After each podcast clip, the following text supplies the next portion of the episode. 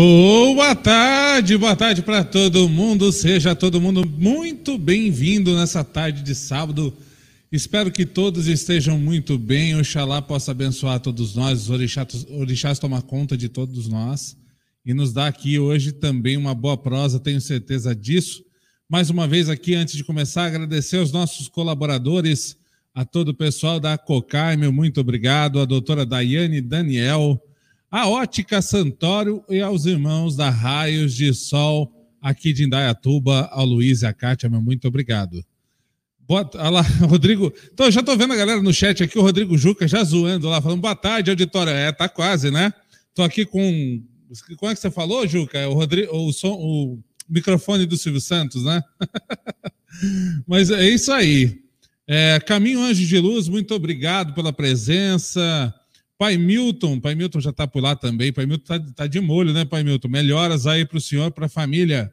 Betinha Dias, para quem não chegou no começo, depois volta. Vocês vão ouvir aí os pontos da Betinha Dias tocando no começo da live. Lindos pontos, ela sempre muito bem inspirada. Eline, muito, muito boa tarde. Obrigado por estar por aí. Quem mais está? Quem mais chegou aqui? Deixa eu ver. Peraí, peraí, peraí, peraí. Vamos lá, Elaine, obrigado também. Galera que está por aí, nosso muito obrigado. Lembrando que daqui a pouco a gente vai falar sobre como a gente vai fazer sorteio. Nós vamos combinar daqui a pouco com o pai Ed, com o pai Paulo, como é que a gente vai rolar esse negócio aí, hein? Mas vamos trazer aqui os nossos convidados. Deixa eu trazer para cá o nosso primeiro convidado. Ele, além de, de pai de santo, de dirigente, é, de cuidar dos seus filhos e tentar sempre cuidar da comunidade, como todo dirigente espiritual faz, também é escritor tem aí alguns livros já publicados para a nossa comunidade e hoje está aqui junto com a gente. Vem para cá, Pai Ed Santana, boa tarde, sua bênção, meu pai.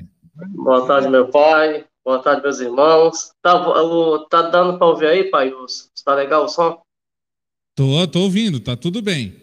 Ah, legal. É, quero agradecer, né, o senhor pela essa oportunidade, né, Tivemos, o senhor já tinha me convidado um tempo atrás, mas como eu fiquei doente, né? E, mas o, tá melhor, o senhor melhorou? Tá 100%? Tá 100%? Então, é 100% a gente nunca tá, né? Mas estou bem, estou tô bem, graças a Deus, estou bem. Obrigado, viu, pai? Obrigado pelo seu tempo, pela sua disponibilidade e por a gente conseguir remarcar o senhor chegar aqui, viu? Gratidão mesmo. Olha, pai, coloquei uma camisa especial aqui, ó, os irmãos. Olha lá.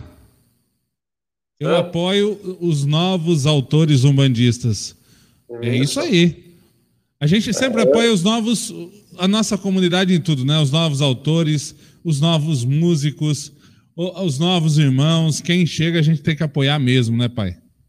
É, e assim, né, pai? É, Para mim é grandioso, né? É gratificante estar com o senhor hoje, com o pai Paulo e com os irmãos aí, porque esse seu projeto é muito interessante, porque cada convidado traz um pouco de, de conhecimento, né? Compartilha, né, pai, as coisas, né? E é bacana esse, porque a gente aprende. Esse é o grande propósito. A gente aprende. Deu uma arrumadinha no cabelo hoje, não, não tô nem com meu bubu para dar uma. Vamos trazer para cá, então, uma pessoa também que tem aí um, um certo, uma certa relação contigo, pai Ed. Ele falou há mais de 20 anos. É, antes, antes a gente estava conversando um pouco, há mais de 20 anos aí de relacionamento, de uma amizade, de uma proximidade. Além de ser também, claro, um dirigente é, e uma pessoa que todas as vezes que eu vi falar, que eu vi é, se colocar, uma pessoa super do bem, uma pessoa ótima aqui é, para nossa Umbanda. Eu estou falando aqui do Pai Paulo. Chega aqui, Pai Paulo, boa tarde, sua bênção. Boa tarde, Pai, boa tarde a todos. É uma honra, um prazer estar aqui com vocês. Eu agradeço o convite, pai. Para mim é um, foi inesperado o convite, foi uma surpresa boa, graças a Deus, uma surpresa muito gostosa. Saber que eu também poderia participar do seu canal, né, numa live como essa, que o senhor traz tanta gente importante da religião. E estou me sentindo um pouquinho importante hoje também por estar participando aqui com o senhor, né? Ah, Sinta-se, somos todos nós muito importantes. Todos nós, todos nós merecemos é, ser ouvidos, conseguir trocar, conseguir falar eu acho que a importância vem muito mais, é, até mesmo para dentro da nossa comunidade, Pai Paulo, é, da, da, daquilo que a gente pode propagar, daquilo que a gente pode colocar, daquilo que a gente pode falar, diante de, um, de uma dificuldade que a gente tem, ainda mais nesse momento de pandemia, é, de intolerância, de racismo. Então, todo mundo se torna pessoa-chave importante, senhor concorda? Ah, com certeza. E agradeço, viu, pai? Agradeço. Eu estava lembrando aqui agora do comentário do Juca, esse, sem vergonha, é, que ele falou, né, Silvio Santos, né? A gente tinha que colocar a musiquinha, né? A musiquinha que o Oi. Silvio fazia na entrada, né? Cadê o pai Paulo? Lá, lá, lá, lá, lá, lá, lá entendeu? Pra gente poder entrar. Aí a gente via já entrar. Oi! Não, vou pensar sobre isso. Vou pensar, vou pensar. Qualquer dia desses. Oi, mas, ma, vamos lá. Opa! Mas já pensou o pai Silvio, o pai Silvio chamando Exu? Ei, Exu, rodando, roda Exu. Já ia ser um barato, né? É, o, o, o, Juca também podia fazer isso aí lá na, na, na Curimba, né? Antes de começar a cantar o ponto, oh, né? Mas, mas vem pra cá, entidade, vem pra cá. Já vai treinando. Já vai treinando. Bom, mas é um prazer. Eu quero, combinar uma coisa, eu quero combinar uma coisa aqui com vocês, é, antes da gente começar. Como é que nós vamos fazer sorteio dessa. dessa... Tem duas imagens pois hoje é, para ser sorteada, Paed? Essa aqui é uma. Seu João Caveira. João Caveira. Seu João Caveira. E essa, essa também é maravilhosa, é. da Pombageira Rosa Caveira. Rosa Caveira. Então a gente tem João Caveira e Rosa Caveira, que não é por acaso, né, Paed? Tem uma história com eles em relação ao senhor aí, não é? Sim, é, é assim, é. E tem o patrocínio da nossa, nossa loja, né, Pai É a nossa Sim. loja que está doando, né? É São José Antigo Religiosos, aqui em São Bernardo, no Baeta Neves. Calma, calma, pera, pera, pera, pera calma, Paed. Fala devagar para a galera saber. São Bernardo do Campo. Ah, Como é que é o nome da loja? É, São, José, José Artigos Religiosos. Legal, São José fica, Artigos fica aqui no Baeta Neves. Isso, no Baeta Neves. Muito bem, então você que está aí em São Bernardo, nas redondezas de São Bernardo, vai lá na São José Artigos Religiosos, no Barreta Neves. Vai encontrar com o Pai Paulo e pede. Você, vocês dois que, que tomam conta lá? Ou não? É, é, é um só? É eu que tomo conta, pai. Ah, é, é o pai Paulo lá. toma conta. Isso, de segunda a sábado, das 10 às 17 horas. Estamos lá atendendo o povo lá. O povo do Axé que vai comprar as coisinhas lá. É isso aí, isso aí. Então vai, vai lá. São José, inclusive, foi dia de São José, né? Essa semana. Foi ontem. Foi ontem. De São José tem muitas casas que sincretizam São José com Xangô. Exatamente. Exatamente. Qual, e é o Papa também declarou, né? O Papa declarou esse ano como o ano de São José, né? É, também. Qual foi a razão, gente, de chamar São José? Tem, tem alguma, algo, algo em específico? Tem, tem sim. É, a questão é que lá no bairro do Baeta Neves, onde fica a loja, é, descendo a rua tem a Catedral de São José ali no bairro, e é linda, maravilhosa, né? E eu e o Paed, nós somos muito devotos também de São José, sempre fomos, e sempre pedimos muito a força a ele nas ajudas na linha de Xangô, quando foi necessário, sempre fomos ajudados. Então a gente achou uma homenagem justa ao pai Xangô também, que não é o meu pai de cabeça, meu pai é Ogum, do pai é de Pai Obaluaê, mas não é porque não é o nosso pai que a gente também não vai reverenciar, né, pai? A gente também tem que reverenciar esses orixás maravilhosos, porque todos vêm ao nosso favor e todos nos ajudam. Então, São José foi escolhido pela espiritualidade, nós pedimos um, um, um auxílio da espiritualidade da nossa casa, e eles falaram, olha, é um nome justo pelo bairro, pelo lugar, pelo local, e também pela espiritualidade que pode trazer de proteção para vocês. E dito e feito, está sendo, graças a Deus, muito bem visto, muito bem querida a loja lá, e o pessoal tem gostado bastante, sim. Legal, e é legal o senhor falar isso, gostei muito do senhor falar, né? É, é, muito comum, às vezes, depois a gente até pode colocar isso em discussão, só vou fazer um comentário, né? É, os, os, irmãos, principalmente umbandistas, querem muitas vezes saber quem é pai e mãe de cabeça e fica nessa, nessa busca incessante de quem que é pai e mãe de cabeça, até às vezes torra a paciência dos pais e mães de santo, né? Para saber isso. Que no fim das contas, às vezes, para a gente no trabalho umbandista, às vezes não faz tanta diferença assim. Às vezes, depende, depende. Mas é, é muito legal quando o filho vem e ele não sabe, ele tem aquela fé enorme em todos os orixás. Às vezes o filho é, mal orientado, digamos assim, né, passa a saber qual é o orixá ali que rege a coroa, aí só começa a, a, prestar atenção no orixá da coroa. Aí quando, ah, o filho é de algum, aí só quer fazer alguma coisa na festa de algum. Ah, o filho é de, a filha é de Iemanjá, só quer fazer alguma coisa na festa de Iemanjá. Então é muito legal, às vezes, quando não sabe, porque aí é, não, não, importa, né? E faz, faz para todo mundo. É só um comentário, só uma, sim, sim. só uma bobagem, só uma bobagem, digamos assim. Jamais bobagem, é aprendizado, né? não, não. Não, mas é, é, importante, pai, porque assim, né? O, o importante disso é que nós somos filhos de todos, né? Somos? Somos todos. Todos nós temos é. um pedaço de todos, né? Em algum momento uhum. nós temos. Sim. É, vamos, vamos lá. É, pai, pai Ed, alguma ideia do senhor aqui para a gente sortear ou eu posso pensar aqui em alguma forma? Então, a, ideia, a minha ideia, pai, era, era mandar também um, um exemplar do livro, né, para os nossos irmãozinhos aí que estão assistindo a live, né? Opa! Só que, infelizmente, eu só tenho um aqui da, da Dona Rosa Caveira. Deixa eu ver, vou colocar para cá. Peraí, peraí. Peraí, peraí, deixa, deixa eu colocar o senhor inteiro aqui. Aí, peraí, pronto. É, infelizmente, pai, só tenho esse aqui. Esse certo. livro aqui da Rosa Caveira. E do São João Caveira eu não tenho mais nenhum exemplar, né? Inclusive, pai, a arte, depois eu vou falar um pouco a arte do livro, quem fez foi o pai Paulo. Ele que fez a arte do livro aqui da Rosa Caveira. E, mas como eu não tenho mais exemplares, eu vou. O irmão que, que ganhar, ou a irmã, a gente manda pelo correio, né? Encaixota direitinho, que o Pai Paulo é bom nisso, de encaixotar para não quebrar, a gente manda. Qualquer, qualquer lugar, qualquer, pode ser no Rio de Janeiro, qualquer lugar a gente manda. Tá bom. Até pro Acre, é...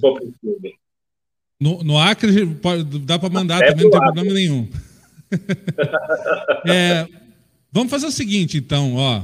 Veja se, se essa ideia vale a pena. A, a galera aí, por favor, vamos para quem puder, vamos compartilhar a live, né, para essa live chegar para mais gente, que, mais gente chegar aqui com a gente.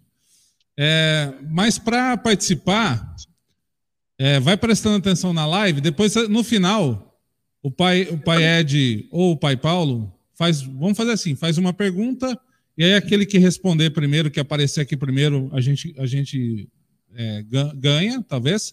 E entre todo mundo que fizer uma pergunta aqui na live, né, que a gente colocar a pergunta aqui, a gente sorteia também. Pode ser? Pode. Pode. Então, é, ó, vamos lá. É um para quem responder a primeira pergunta no Isso. final, tem que estar tá na live. E o outro para as perguntas que alguém fizer, a gente vai sortear entre quem fizer pergunta. Sim. Perfeito. Perfeito. Fechado.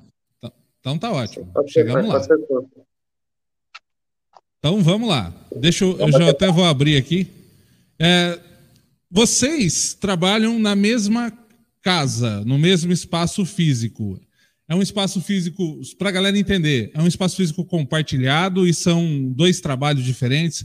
Um é continuidade do outro trabalho. E eu sei que está chegando o pai Milton nessa história também, né? Então, Sim. Quem, eu, quem, quem quer que respondesse para mim? Pai Ed, pai Paulo? Pai Ed pode falar.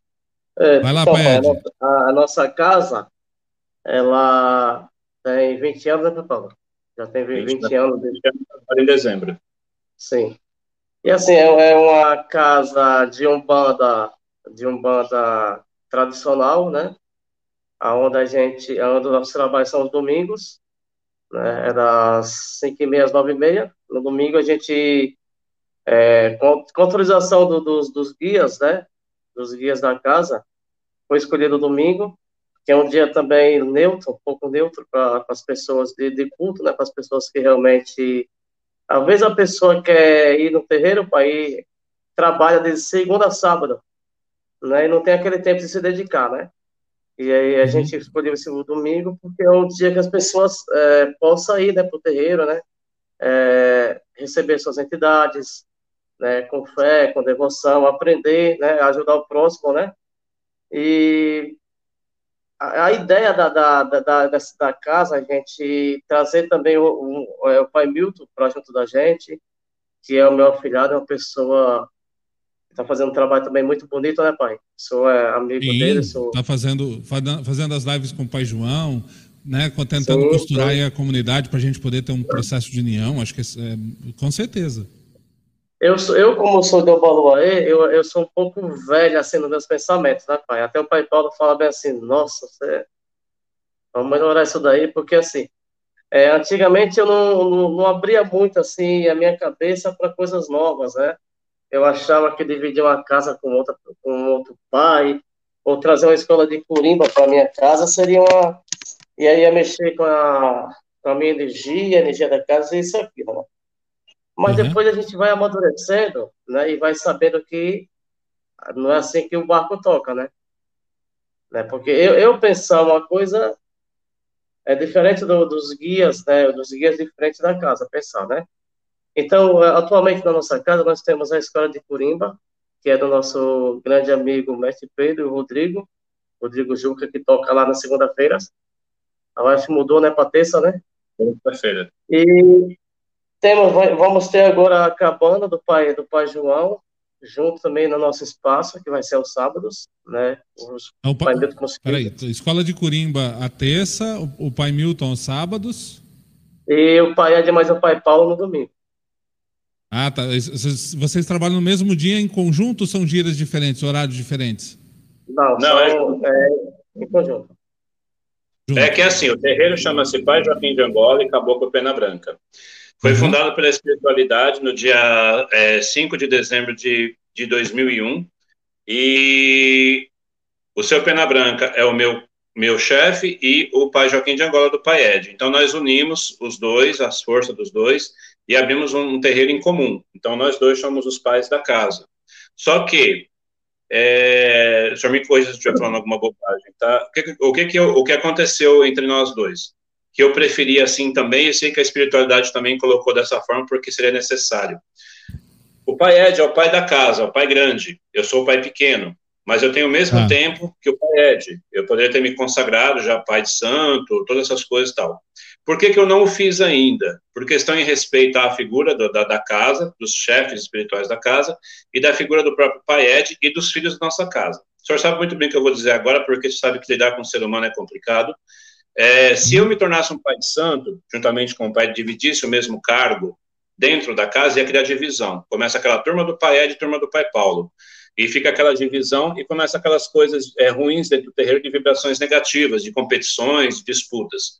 Então, para não acontecer isso, eu me mantenho no cargo de pai pequeno e o pai Ed como pai grande da casa. Eu sou submisso às ordens dele e os filhos submissos às minhas ordens e às ordens dele. Então a gente fez assim dessa forma porque pedimos a espiritualidade orientação e auxílio e foi assim que o pai Pena Branca e o pai Joaquim nos orientaram, entendeu? Acho que deu para compreender, né? Legal. Legal. Deu. Vocês já quebraram o pai, o pau, pai Paulo? Alguma vez, não. desses tempo todo, já teve assim uma divergência, falando, não, eu quero ir para cá e eu quero ir para lá?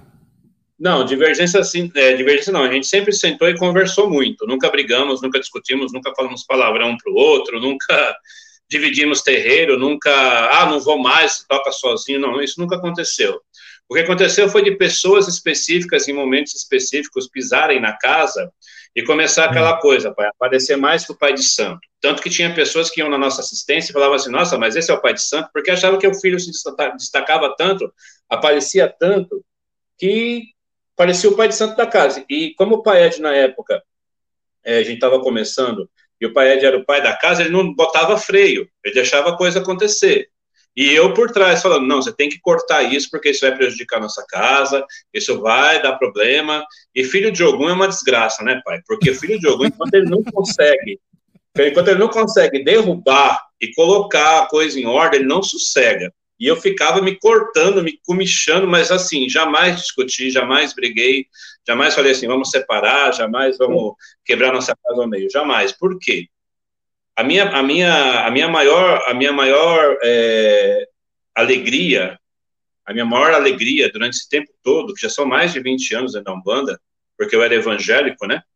É, eu quero mais, mais, mais, a minha maior alegria é cultuar os orixás, é estar com eles, é sentir a energia deles, é estar com as entidades, é estar com as pessoas que vão na assistência em busca de uma ajuda, de uma caridade, de uma palavra amiga, e estar com os nossos filhos e com o próprio Pai Ed. Então, é, esse conjunto de coisas, de fatores, é muito maior, qualquer coisa que venha de fora, vem externa.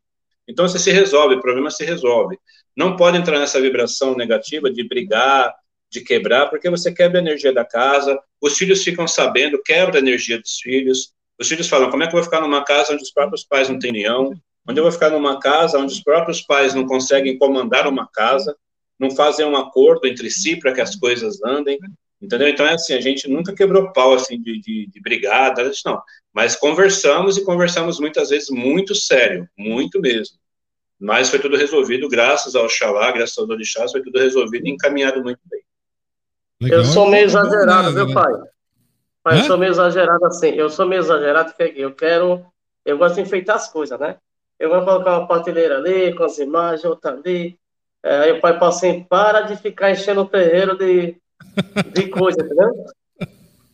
E se eu vejo uma imagem, eu quero colocar lá. Se eu vejo um paninho bonito, eu quero colocar lá, entendeu, pai? Aí eu, aí eu já compro um monte de coisa, né, né Paulo? É, coloco no teto, Paulo, prateleira de assim, O pai Paulo fala assim, é da Bahia, meu pai. É da Bahia. Ó, vamos, vamos começar aqui. Tem, algumas perguntas já. Vamos começar, porque a gente também já vai colocando essa galera para o sorteio do final. O Legal. pai Dácio, sua benção, Dácio, grande abraço. Coloca aqui. Benção, Boa pai. tarde, a bênção de todos. Qual a opinião de vocês sobre esse movimento atual contra a sincretização na Umbanda? A casa de vocês tem, é, é, é sincretizada? Tem imagens do sincretismo? Usa o sincretismo é, dentro da casa, Pai Ed? Então, pai, a gente. Eu, eu, eu uso as imagens da, da, da, das imagens católicas, né? Eu gosto muito das imagens católicas, porque assim, eu sou um budista cristão, né? Eu venho de, eu venho de, eu sou, minha família é católica, é 100%, é 90%, a outra parte é evangélica. Então, e macumbeiro assim, também. Eu... Oi? Tem os macumbeiros também. E. Não, de macumbeiro também. Macumbeiro é quase a maioria, viu? Então, pai, eu gosto muito de, de das imagens, né? De, de Oxóssi, aquela imagem tradicional, a imagem de, de, de Ansan tradicional, de Oxum, entendeu? E quando eu comecei na Umbanda, chama, eu não... Quando você, fala, quando você fala tradicional, você fala da imagem da Santa, do Santo. Isso, a imagem da Santa, isso, tá. a imagem católicas mesmo. Quando eu comecei okay. na Umbanda, pai, eu, eu, nunca sabia quem era quem. Eu não sabia quem era o Xum, qual era a imagem, quem era Yansan, eu não sabia muito isso. Aí eu falei bem assim, meu Deus, eu preciso, é, eu preciso conhecer, né? Porque eu vou, vou ter uma casa, eu vou, eu vou ter meus filhos, tal. E aí eu, eu pedi para Deus para ele me ajudar para eu conhecer os orixás, você conhecer assim, qual que era a figura, né?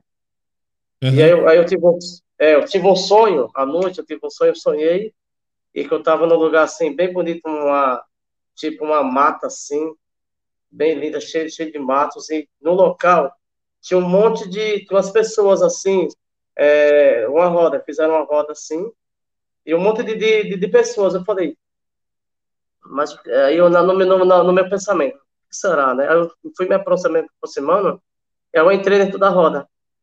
E quando eu entrei dentro da roda, os orixás começaram a se apresentar para mim. Né? É, alguns podem acreditar, outros podem não acreditar, né? Mas é o, realmente o que aconteceu. Aí eu fui conhecer que que São Jorge seria Ogum. Né? Eu fui conhecer que, que Nossa Senhora da Conceição seria Oxum. Eles, Santa é, Bárbara. Só, só, eles começaram a se apresentar com as imagens dos santos. Com as imagens dos santos. Legal. As imagens dos santos. E aí eu, aí eu, aí eu comecei a entender né, que o Baloé seria São Lázaro. Né? Uhum. É, o Xó seria São Sebastião. Entendeu? Então, pai, eles foram, é, Nossa Senhora Santana, Nana, então eles foram, foram me mostrando Iemanjá, né? Foi me mostrando cada um, e eu comecei a entender, né? E desse, desse dia para cá, eu falei para o pai Paulo, Paulo, é, como que a gente vai fazer nosso, nosso, nosso terreiro? A gente, porque eu, como baiano, eu, lá na Bahia, a gente usa muito quadros né, de imagem, né? Certo. A gente tem uns quadros na parede, onde a gente amarra a fita no quadro, a fitinha no quadro, por cada pedido que você faz, você amarra uma fita no quadro, né? E esse quadro vai, a partir de, de muitos pedidos, você vai amarrando a fita. E eu falei assim, mas eu não, eu não vou colocar quadros aqui, eu tenho alguns quadros no nosso terreiro, né, Pepão? Mas aí a gente entrou no, no bom senso junto com a espiritualidade e eu uso eu uso as imagens católicas na nossa casa. Legal. Pai Paulo, o senhor acha que há esse movimento mesmo de negação da, do sincretismo, Pai Paulo? Então, a negação é bem complicada, né, pai? Porque eu acho que é mais de pessoas localizadas, né? Eu acho que não é uma generalização, né? Eu acho que existe a questão da, da sincretismo por uma necessidade de entendimento também e de trazer as pessoas para a religião da Umbanda, é, porque como a imagem católica ela já é muito conhecida há milhares de anos, vamos dizer assim, muitas centenas de anos, vamos dizer a verdade, não milhares, mas centenas de anos, é, ela traz também esse agrado da imagem, né? A imagem, é, muitas vezes, que a gente atribui ao candomblé, que é a imagem africana, aquela imagem negra, do, do, do orixá negro, né? Por questão de, de, de vir da África, o seu, a sua ramificação, sabe, todos sabemos que o candomblé é brasileiro, não é uma religião africana, como todo mundo fala, né? Que ah, é verdade. Não, não é verdade. Veio da África foi a ramificação, né, de lá para cá. É, por isso nós somos de, de afrodescendentes, né? Uma religião afrodescendente. Mas é, eu acho que não, eu acho que, não generalizando, mas tem, infelizmente, pessoas que, que levam para esse lado, e nós conhecemos pais de santo, inclusive pais de santo que foram nossos pais de santo, que hoje têm uma visão diferente da imagem católica. Eles não querem mais a imagem católica nos seus terreiros e colocam as imagens africanas ou não colocam nenhuma. Mas eu acho que essa questão da imagem é, é uma questão de, de referência mesmo, é a mesma coisa do católico, a mesma coisa de nós mesmos. Né? Eu, por exemplo, quando eu gosto de algo, eu quero ter uma referência daquela coisa para me lembrar dela e ficar feliz. Eu acho que a imagem traz isso. E os negros usavam as imagens, na sua maioria, não também generalizando, mas na época das senzalas eles colocavam as imagens para esconder os seus orixás, na verdade. Isso todo mundo sabe. Eles enterravam a, a, as, as firmezas dos seus orixás lá os assentamentos dos orixás no chão da senzala, cobriam e colocavam as imagens católicas em por causa dos senhores para não açoitá-los. Então, os senhores achavam estão reverenciando as imagens católicas. Pelo contrário, quando eles batiam a cabeça no chão, que é o que fazemos no terreiro hoje, estavam reverenciando aquele ponto de força embaixo daquela imagem, que era o seu orixá ali consagrado. Então, quer dizer, é, é uma referência, sim. Existe também a lei da osmose, existe a lei também da transubstanciação, que é a transformação uhum. do espiritual na matéria. Né? Eu creio nisso sim. Eu creio que a imagem ela pode ser transubstanciada e pode se transformar num ponto de referência de energia, sim. Então, essa questão assim da, da, da do sim ou não, em questão as imagens católicas, dessa guerra que pode se criar de repente, eu acho desnecessária, de verdade. Eu acho que tem muitas coisas para se preocupar na religião muito mais importantes, como a união, a defesa da religião de Umbanda e o ensinamento para que as pessoas aí fora entendam. Eu sempre falo para as pessoas que o maior legado que a Umbanda pode deixar é o seu é o, é o seu conhecimento, é o seu ensinamento, é ensinar ao outro o que ela realmente tem de função aqui nesse plano. O espiritual é o espiritual que nos põe, é ele que nos pede. A sua casa vai ser assim ou assado. Muitas vezes não somos nós, nossa vontade que é feita. A gente, por exemplo, você vai fazer alguma coisa para o seu Exu, o senhor coloca lá no prato do Exu, daqui a pouco fala, nossa, mas não está da cara do que ele gosta mesmo. Daqui a pouco ele faz o senhor mudar tudo e vira uma coisa totalmente ao contrário daquilo que o senhor queria fazer. Porque é a vontade deles que prevalece nesse momento. E eles que consagram a nossa casa, eles que consagram o nosso chão. Então, a minha visão, eu acho que é assim, se estiver acontecendo esse movimento, é, Peço a gol aos irmãos e perdão aos irmãos que estão fazendo, se acham necessário ou não, mas sinceramente eu acho que não agrega ou desagrega nada à religião nesse momento. Temos coisas mais importantes, eu acho, nesse momento para a gente pensar, né? É, concordo é, com o senhor, Pai Paulo, concordo plenamente. O Pai Ed quer complementar alguma coisa, Pai Ed? É, então, Pai, tem, tem, até terreiros que nem imagem usa mais. É, manda, faz a, pinta o desenho na parede, né? É, dos orixá na parede e nem imagem tem mais. Porque às vezes tem terreiro que o espaço é pequeno. Mas não deixa de ter, né, né Paed? Não deixa de ter. Uma, uma imagem pintada, um quadro ou uma imagem de gesso é a mesma coisa. Né? Eu, tenho, eu, tenho, eu, é, eu tenho o estímulo visual de, de, algo onde eu possa fixar ali a minha vibração, a minha oração. Exatamente. Acho assim, ó, minha visão em particular, como tudo na Umbanda, de novo a gente caça coisas para separar. Né, Para gerar discussão, como o pai Paulo disse ali, desnecessária. É assim: se a sua espiritualidade falar põe, põe. Se ela falar não, Sim. não. Sim. Simples. Né? E assim. aí, quem põe, legal. Quem não põe, legal também. Tá tudo bem. Né? O que não pode haver. O que não pode haver só é guerra, né, sobre isso. Atacar um ao outro, ah, porque eu tenho e o outro não tem. Ah, porque eu não tenho e o outro tem. Isso que não dá. Desculpa, pai, pai Ed. É, não, não, é só complemento. É assim, e também tem, como o senhor falou, dos orixás, né? Na, o pai e mãe de cabeça, né? E os filhos querem saber, assim, já de imediato. É, e também tem esse negócio, pai, da, da Umbanda. É, eu sou de Oxum Apará, eu sou de Yansan. No, é, no, então, essas coisas assim, de algum. É, outras particularidades, né, pai? Que assim, eu acho que. que estamos, nós estamos. estamos se, olhar, pra... se olhar, por exemplo, pai, pai Ed, no, meu, no nosso terreiro aqui, eu não trabalho com as qualidades do orixá. Para mim, algum, hum. algum. Isso, Oxum, isso mesmo. Oxum né? Sim. Mas ah, tem um outro terreiro, tem um terreiro, os irmãos próximos que trabalham com as qualidades. E tá tudo bem, beleza? Isso tudo mesmo, certo. Isso mesmo. Isso né? mesmo. E assim, pai, assim, voltando às imagens, é, não é porque o meu irmão é, tem, tem imagem africana eu vou fazer uma visita, eu vou fazer uma visita para o meu irmão, né? Eu vou engrandecer o trabalho do meu irmão. Né? Fui convidado, meu, vou com o maior carinho, com o maior amor, eu não vou lá para ficar olhando imagem se é do, se é do candomblé, se é africana, se é católica. Não, eu vou lá porque eu gosto do meu irmão, eu vou respeitar a casa, pegar um pouco do axé do meu irmão, entendeu? Então, assim, é como você falou, cada terreiro tem seus guias, tem seus guias de frente, né? Então, é, a decisão é dos guias da, do, da casa, dos moradores, né? Como você Sim, falou. Concordo. Coloca o xalá negro, coloca. Não coloca, não coloca. E assim por diante, né, pai? É isso aí, concordo com vocês. Bom, Darcio já está aqui no nosso sorteio. Lembrando para você participar, mesmo que eu não faça a pergunta, não dê tempo para fazer durante a live, eu vou lendo aqui e vou te colocar no sorteio. Fica tranquilo, viu? Fique em paz. Mesmo que não dê tempo, tá lá ó, na mão do, do pai Ed as imagens que vai, vão ser sorteadas. E no, ah, você vai ter que estar tá aí no final para falar que você ganhou, óbvio. E no final também tem a pergunta. Vamos lá. Pergunta aqui da Elizabeth. Vamos lá para o pai Paulo. Paulo, é, o que vocês podem dizer sobre esta pandemia? O que a espiritualidade aí da casa de vocês tem orientado? O que, que vocês estão absorvendo sobre essa, essa pandemia? Então, quando a pandemia, antes dela começar, na verdade, é, tanto o meu Exu, que é o Exu Caveira, quanto o Exu do Pai que é o Sr. João Caveira, eles tinham alertado, dando, deixando uma mensagem uma vez no meio da gira, assim, depois paramos para pensar e, entendemos o que tinha dito. Eles falaram assim: está vindo um tempo muito difícil, que vai começar daqui a alguns meses, então se preparem para o pior. Mas quem estiver andando na linha espiritualmente vai passar por isso.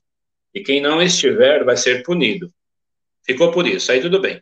Passou o tempo, veio a pandemia e começamos a entender. Hoje, o pai Joaquim de Agola, que é o pai da nossa casa, juntamente com o seu Pena Branca, eles nos orientam, nos orientam além da proteção física, né, que é obrigatória, é o mínimo que se pode fazer, não só pelo nosso bem-estar, mas pelos próximos também, mas eles nos orientam para a gente sempre estar firmados com a espiritualidade, porque, segundo eles disseram, isso, isso não foi feito pela espiritualidade, essa doença não foi é, feita pela espiritualidade, mas ela foi permitida pela espiritualidade.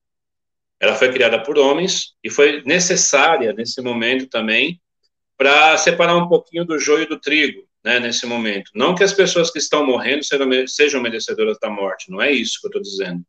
Mas na questão da evolução do ser humano.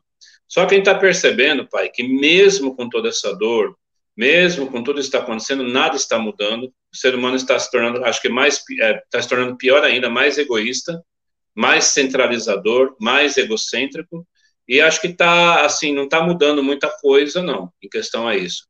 Mas a nossa casa, a gente está tomando todos os cuidados, estamos, é, paramos agora as giras, né, por causa dessa, dessas novas regras aí, mas estávamos rodando nossa casa é, com três grupos de filhos, porque nossa casa tem bastante gente, e fazíamos três giras seguidas na mesma corrente, e 30 pessoas na assistência no máximo, para prevenção e cuidado de todos. Tudo dentro do maior controle, o tempo inteiro, e nada aconteceu graças a Deus na nossa casa, não tivemos nenhum caso, de nem de assistência, nem de filhos, mas é, a questão é, é, a, é, é, a, frase a frase mais sábia que existe, pai, dentro da espiritualidade é a frase de Jesus Cristo: vigiai e orai.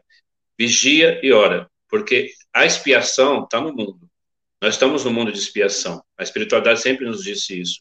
Nós estamos no mundo aqui para ser espiados, para ser controlados, para ser é, é, conduzidos ou não para um caminho sim ou caminho não. Então a gente também tem que colocar na nossa cabeça que mesmo numa pandemia como essa, não podemos parar nossa vida, temos que continuar nossa vida dentro das regras necessárias, claro que sim, mas não podemos deixar de, de, de querer bem ao próximo, de fazer oração, de ir no nosso terreiro quando necessário acender uma vela, ir no seu terreiro quando necessário pedir por alguém que está precisando, por nós principalmente, porque sem nós nada acontece. E acho que assim também, é, essa pandemia ela vem nos trazer um grande ensinamento, que é o ensinamento do controle-se, centre-se, viva um dia de cada vez, vai com calma, tira essa ansiedade, tira essa depressão do seu coração, aprenda que exatamente nós não somos absolutamente nada, simplesmente nada. Nós somos um grão de areia num universo tão grande, aonde temos com certeza os irmãos em outros planetas também, que passam ou não por dificuldades como nós, depende da, da evolução que Deus deu a eles, da oportunidade que Deus deu. Mas aqui na Terra, costumo sempre falar para filhos da nossa casa assim: Deus nos deu livre-arbítrio, mas livre-arbítrio não é para você fazer o que você quer, é para fazer boas escolhas, boas escolhas para a sua vida e para o seu caminho. Porque o livre-arbítrio é muito usado também, principalmente na pandemia. Nós temos filhos na nossa casa, pai, não generalizando, mas são poucos, né? Sempre aquela meia dúzia, que às vezes são muito teimosos, são muito, ah, eu posso, eu vou fazer, eu vou acontecer. Não aparecem no terreiro, não aparecem na gira, mas estão na balada, fazendo as coisas erradas, passando esse vírus ou contraindo o vírus ou não, sabe? Então, é assim, é, é, vamos fazer boas escolhas com o livre-arbítrio também. Então, a espiritualidade da nossa casa sempre nos deixa o seguinte: nessa pandemia, é, o que tem nos ensinado é exatamente essa evolução do paciência. É a paciência agora que tem que imperar. Sem a paciência, sem o controle, a gente não vai passar por isso. E tem que ter calma e respeitar as normas daqui de cima, e as normas daqui da terra e as normas que vêm de cima também. Assim a gente vai conseguir ter sucesso e passar por isso. É que já está acabando, podem confiar. Pode não parecer, mas isso vai se cessar até o início do ano que vem, vai estar tudo praticamente na normalidade. Escrevam, porque a espiritualidade nos deixa esse recado, sim, com certeza. Legal. Pai, pai Ed quer complementar alguma coisa? É, então, pai, eu acredito, eu acredito, pai, que a ciência, ela também, ela anda junto com a espiritualidade, né? Então, não é... Tem, tem pessoas que falam assim, ah, mas a espiritualidade, você tem que ter... Você se apega muito à espiritualidade, mas vocês estão morrendo, e isso e aquilo, não. É, e agora com as vacinas, né, que tá chegando aí para a gente. Então, assim, eu, eu, eu, na minha, no meu pensamento, eu, eu faço o seguinte, pai. É, a espiritualidade é caminha junto, sim, com a ciência, entendeu? É, eu tô, como o pai falou, estou sempre pedindo, com meu pai falou aí, a minha mãe é sã, para ajudar, pai, as pessoas, tem pessoas passando fome, tem pessoas passando realmente necessidade, pai. E antigamente, como o pai Paulo falou, é, quando a gente não tinha pandemia, então o filho não olhava para o pai, né? Sair de manhã já é direto, tudo automático, e agora não, agora as pessoas pararam um pouco. Né? Peraí, eu vou dar valor ao meu dinheiro. É porque eu acredito assim, a gente ia, ia tudo automático. Às vezes você tinha que pagar um negócio, aí, ah, não, mas vou comprar aquilo ali, tal, tal, tal, tal, tal entendeu? É você não, não ligava para um amigo, não passava uma mensagem, é, e dava valor a outras coisas e as coisas, as coisas simples não, entendeu? De você ir, ir dar atenção ao seu filho, dar atenção ao seu pai, dar atenção à sua mãe, e assim por diante, né, pai? Essa pandemia veio, veio ensinar muita gente, né? E as casas espirituais, pai, os terreiros aí, estão trabalhando muito, muito, entendeu? Muito mesmo é, os nossos amigos da Mesa Branca, nossos irmãos também evangélicos, porque, pai, tem igreja evangélica aí também que ajuda bastante. Claro, claro, com certeza. Ajuda muito, não só com, com cesta básica, mas também, eles também têm a fé deles, né, pai? Então, eu acredito que unindo tudo, a Umbanda, é, a Umbanda esotérica, a, a católica, a religião católica, todas as religiões tudo junto, pai, vai mudar isso, né? É uma pena, é uma pena o, o tanto de pessoas que estão morrendo. Né? Nossos irmãos, pais espirituais, desde o começo, pai, que começou, É muita, muita morte, muita morte. Eu tinha um irmão que chamava, é, chamava, chamava Padrinho Juruá, Juruá, de São Caetano. Juruá, sim, sim. Sim. Então, ele, ele também era escritor. Aí eu falando no Facebook com ele, ele falou assim, pai, ele falou para mim que tinha publicado alguns livros, né, uma coletânea e tal. Eu falei, tá bom, então, pai, eu vou passar aí para te conhecer. Uma vez eu passei com o trabalho, trabalho com Caetano, passei e o terreiro estava fechado. Aí outra vez eu passei e ia começar a gira, na sexta-feira a gira dele. E aí outra vez eu passei e ia falar, ah, não vou. O terreiro, a portinha estava aberta, não vou entrar não, porque estou com pressa total. Então, assim, é, se eu tivesse parado, não, peraí, hoje eu vou conhecer o, o, o, meu irmão. Eu tinha parado, mesmo com pressa, né, no automático, tinha para ter conhecido ele. Infelizmente, pai, nem deu tempo de conhecer ele. Né, veio a morte, veio, veio a notícia que ele tinha morrido, e eu nem tive tempo de sentar com ele, tomar um café, falar sobre a literatura dele, falar sobre o livro. É muito triste. Você abre o Facebook, pai, é só meus sentimentos, você abre os grupos do, do WhatsApp, nossa, tudo, um monte de gente, pai, morrendo, um monte de gente. É, é triste, é muito é. triste. Eu vou, eu vou deixar um viés aqui de reflexão, gente, que talvez eu não tenha falado aqui ainda, mas talvez, é, até pegando uma ideia, um gancho aí do Paed, é, a pandemia também tem trazido a gente uma nova reflexão sobre a relação com o dinheiro. Por quê? Com o trabalho, com o dinheiro. Muita gente perdendo emprego, gente, muita gente. E aí a gente entra no, no, lance do desespero, de não ter comida em casa, de passar as necessidades. Mas e antes, como é que a gente se relacionava com isso, né? Eu digo assim, quantos irmãos no passado aí, sem pandemia, passando fome, e a gente simplesmente vivia a vida. Quando eu digo a gente, eu digo sociedade. Né? Quanto, se a gente olhar, por exemplo, para a África, quanto tempo ali nós temos irmãos que passaram fome lá mesmo, miséria. E aí a gente está passando hoje isso muito, muito perto da gente, muita gente sentindo isso na pele.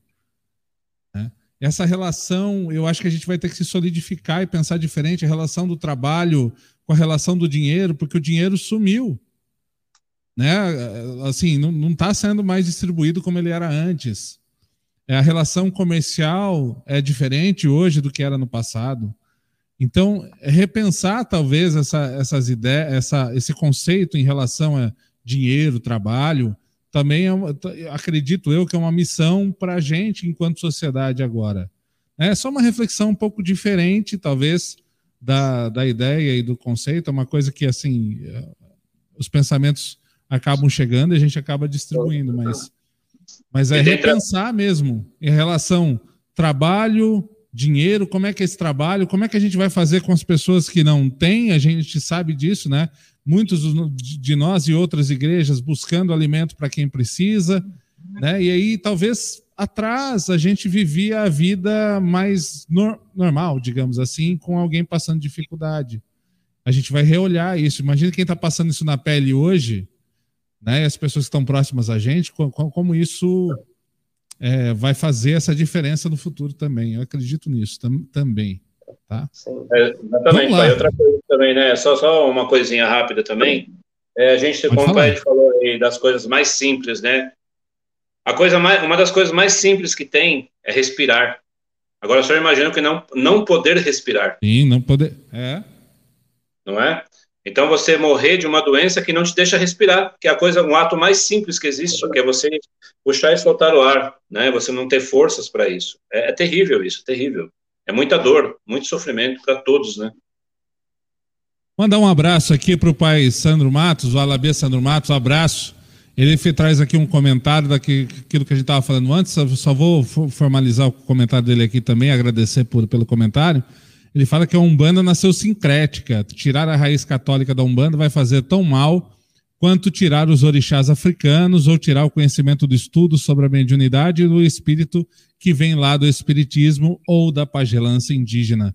Até quando o, Paulo, o pai Paulo começa a falar sobre é, os negros, né, que usavam imagem, a gente, tá, a gente sabe que às vezes trazer imagem e também reverenciar essa ancestralidade que fez isso. Sim.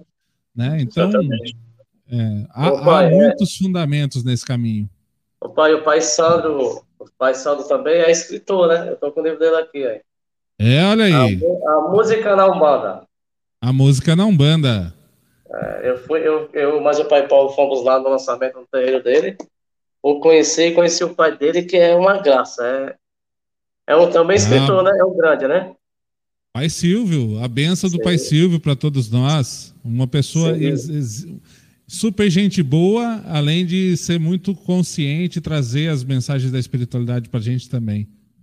E esse aí, livro aqui, é interessantíssimo para vocês, irmãos aí, que querem aprender ponto, né, Rodrigo?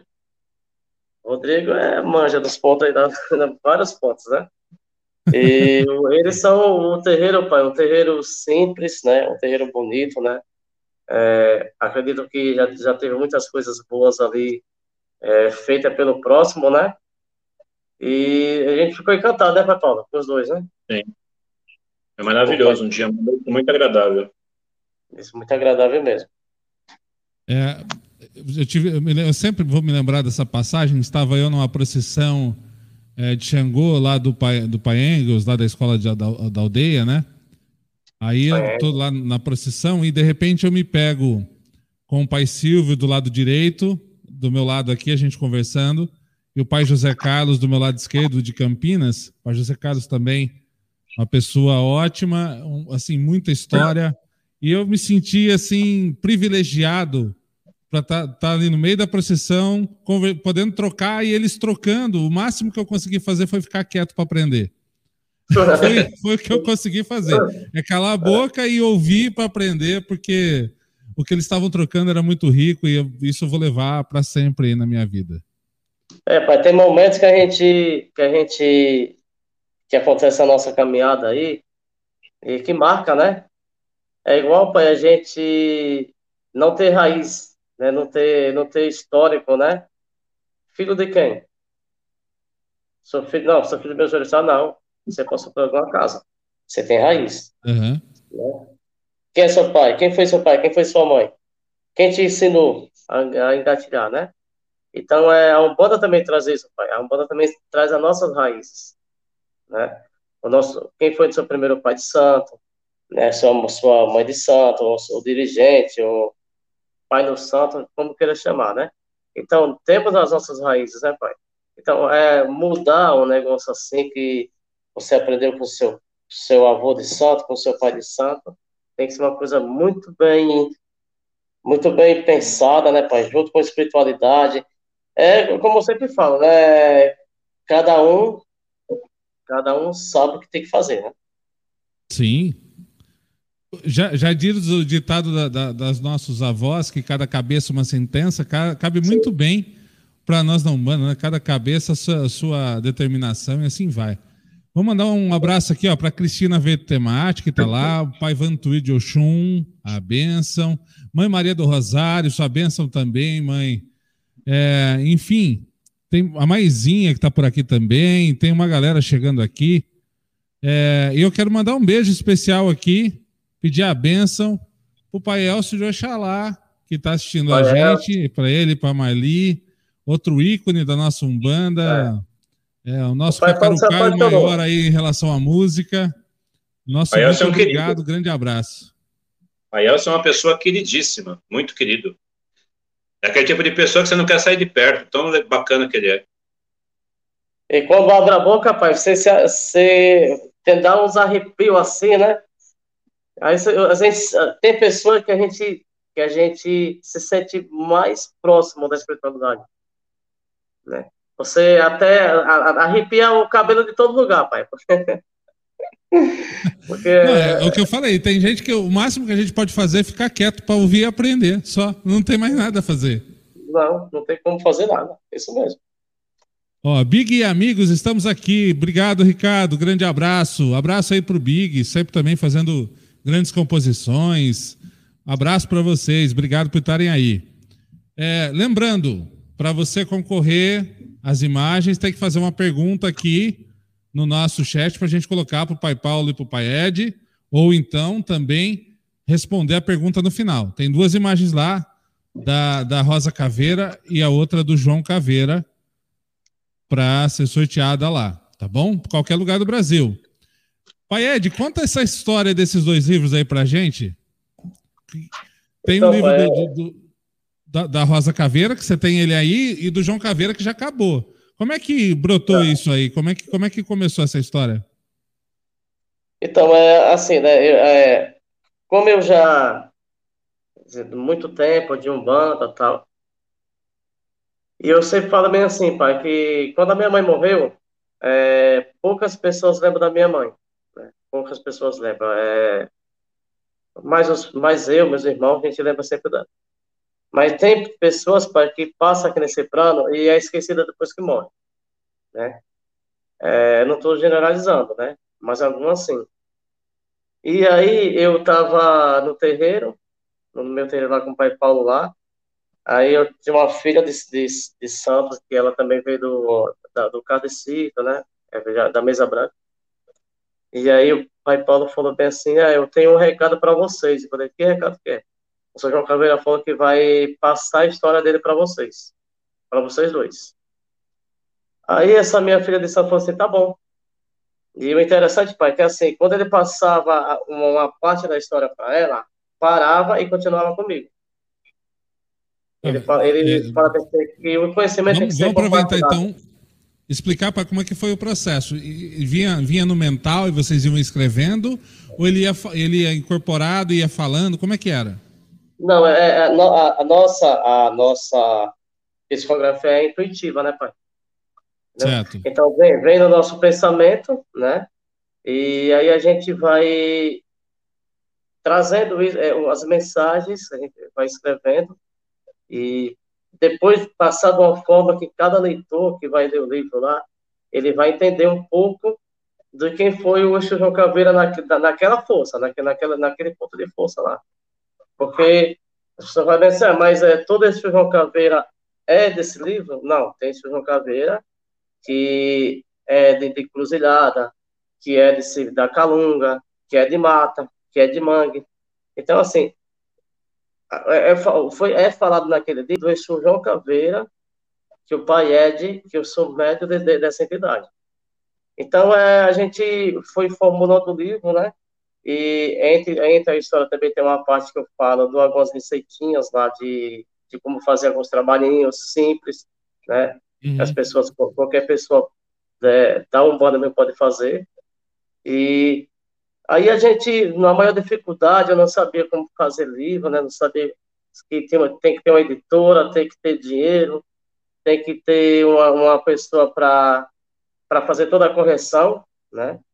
Quem paga também, tem editora que tem editora que é assim, ela aceita o livro, mas você tem que fazer a correção, paga por fora, né? Sim. Aí tem a capa, tem capa, tem todo o material, tem a publicação depois, na né? capa você economizou, né? Que a ilustração foi do Pai Paulo, deu para economizar em um dinheiro, né? Não, mas a do Pai Paulo já foi do, da Rosa Caveira. aí, aí, pai, eu, eu tinha que ter um, um irmão que falasse também do meu livro, né? Será que esse livro, ele... Será que esse livro é interessante para você passar para frente, né? Será que tem alguma coisa que a gente pode deixar mais leve? que você pode adaptar um pouco, não mudar nada, você não pode mudar nada da história, né? Você pode trazer algumas, algumas palavras mais fáceis de entendimento. Aí eu, mais o pai Paulo fomos lá no, no pai Adriano Camargo, que é o Eveiro, não sei se o senhor conhece o Adriano Camargo. Sim. E ele, e ele prefaciou o livro, ele, ele falou do livro do, do João Caveira. E foi uma, uma sinopse linda, né, Paulo? Foi uma, uma, uma, coisa assim, pai, linda. Ele fez um resumo e resumir o livro ali, naquela, naquela parte que ele fez, né? E o professor João Caveira pai, foi grandioso deixar um pouco da história da passagem dele. Ele fala bem assim: o que pode ser revelado está ali.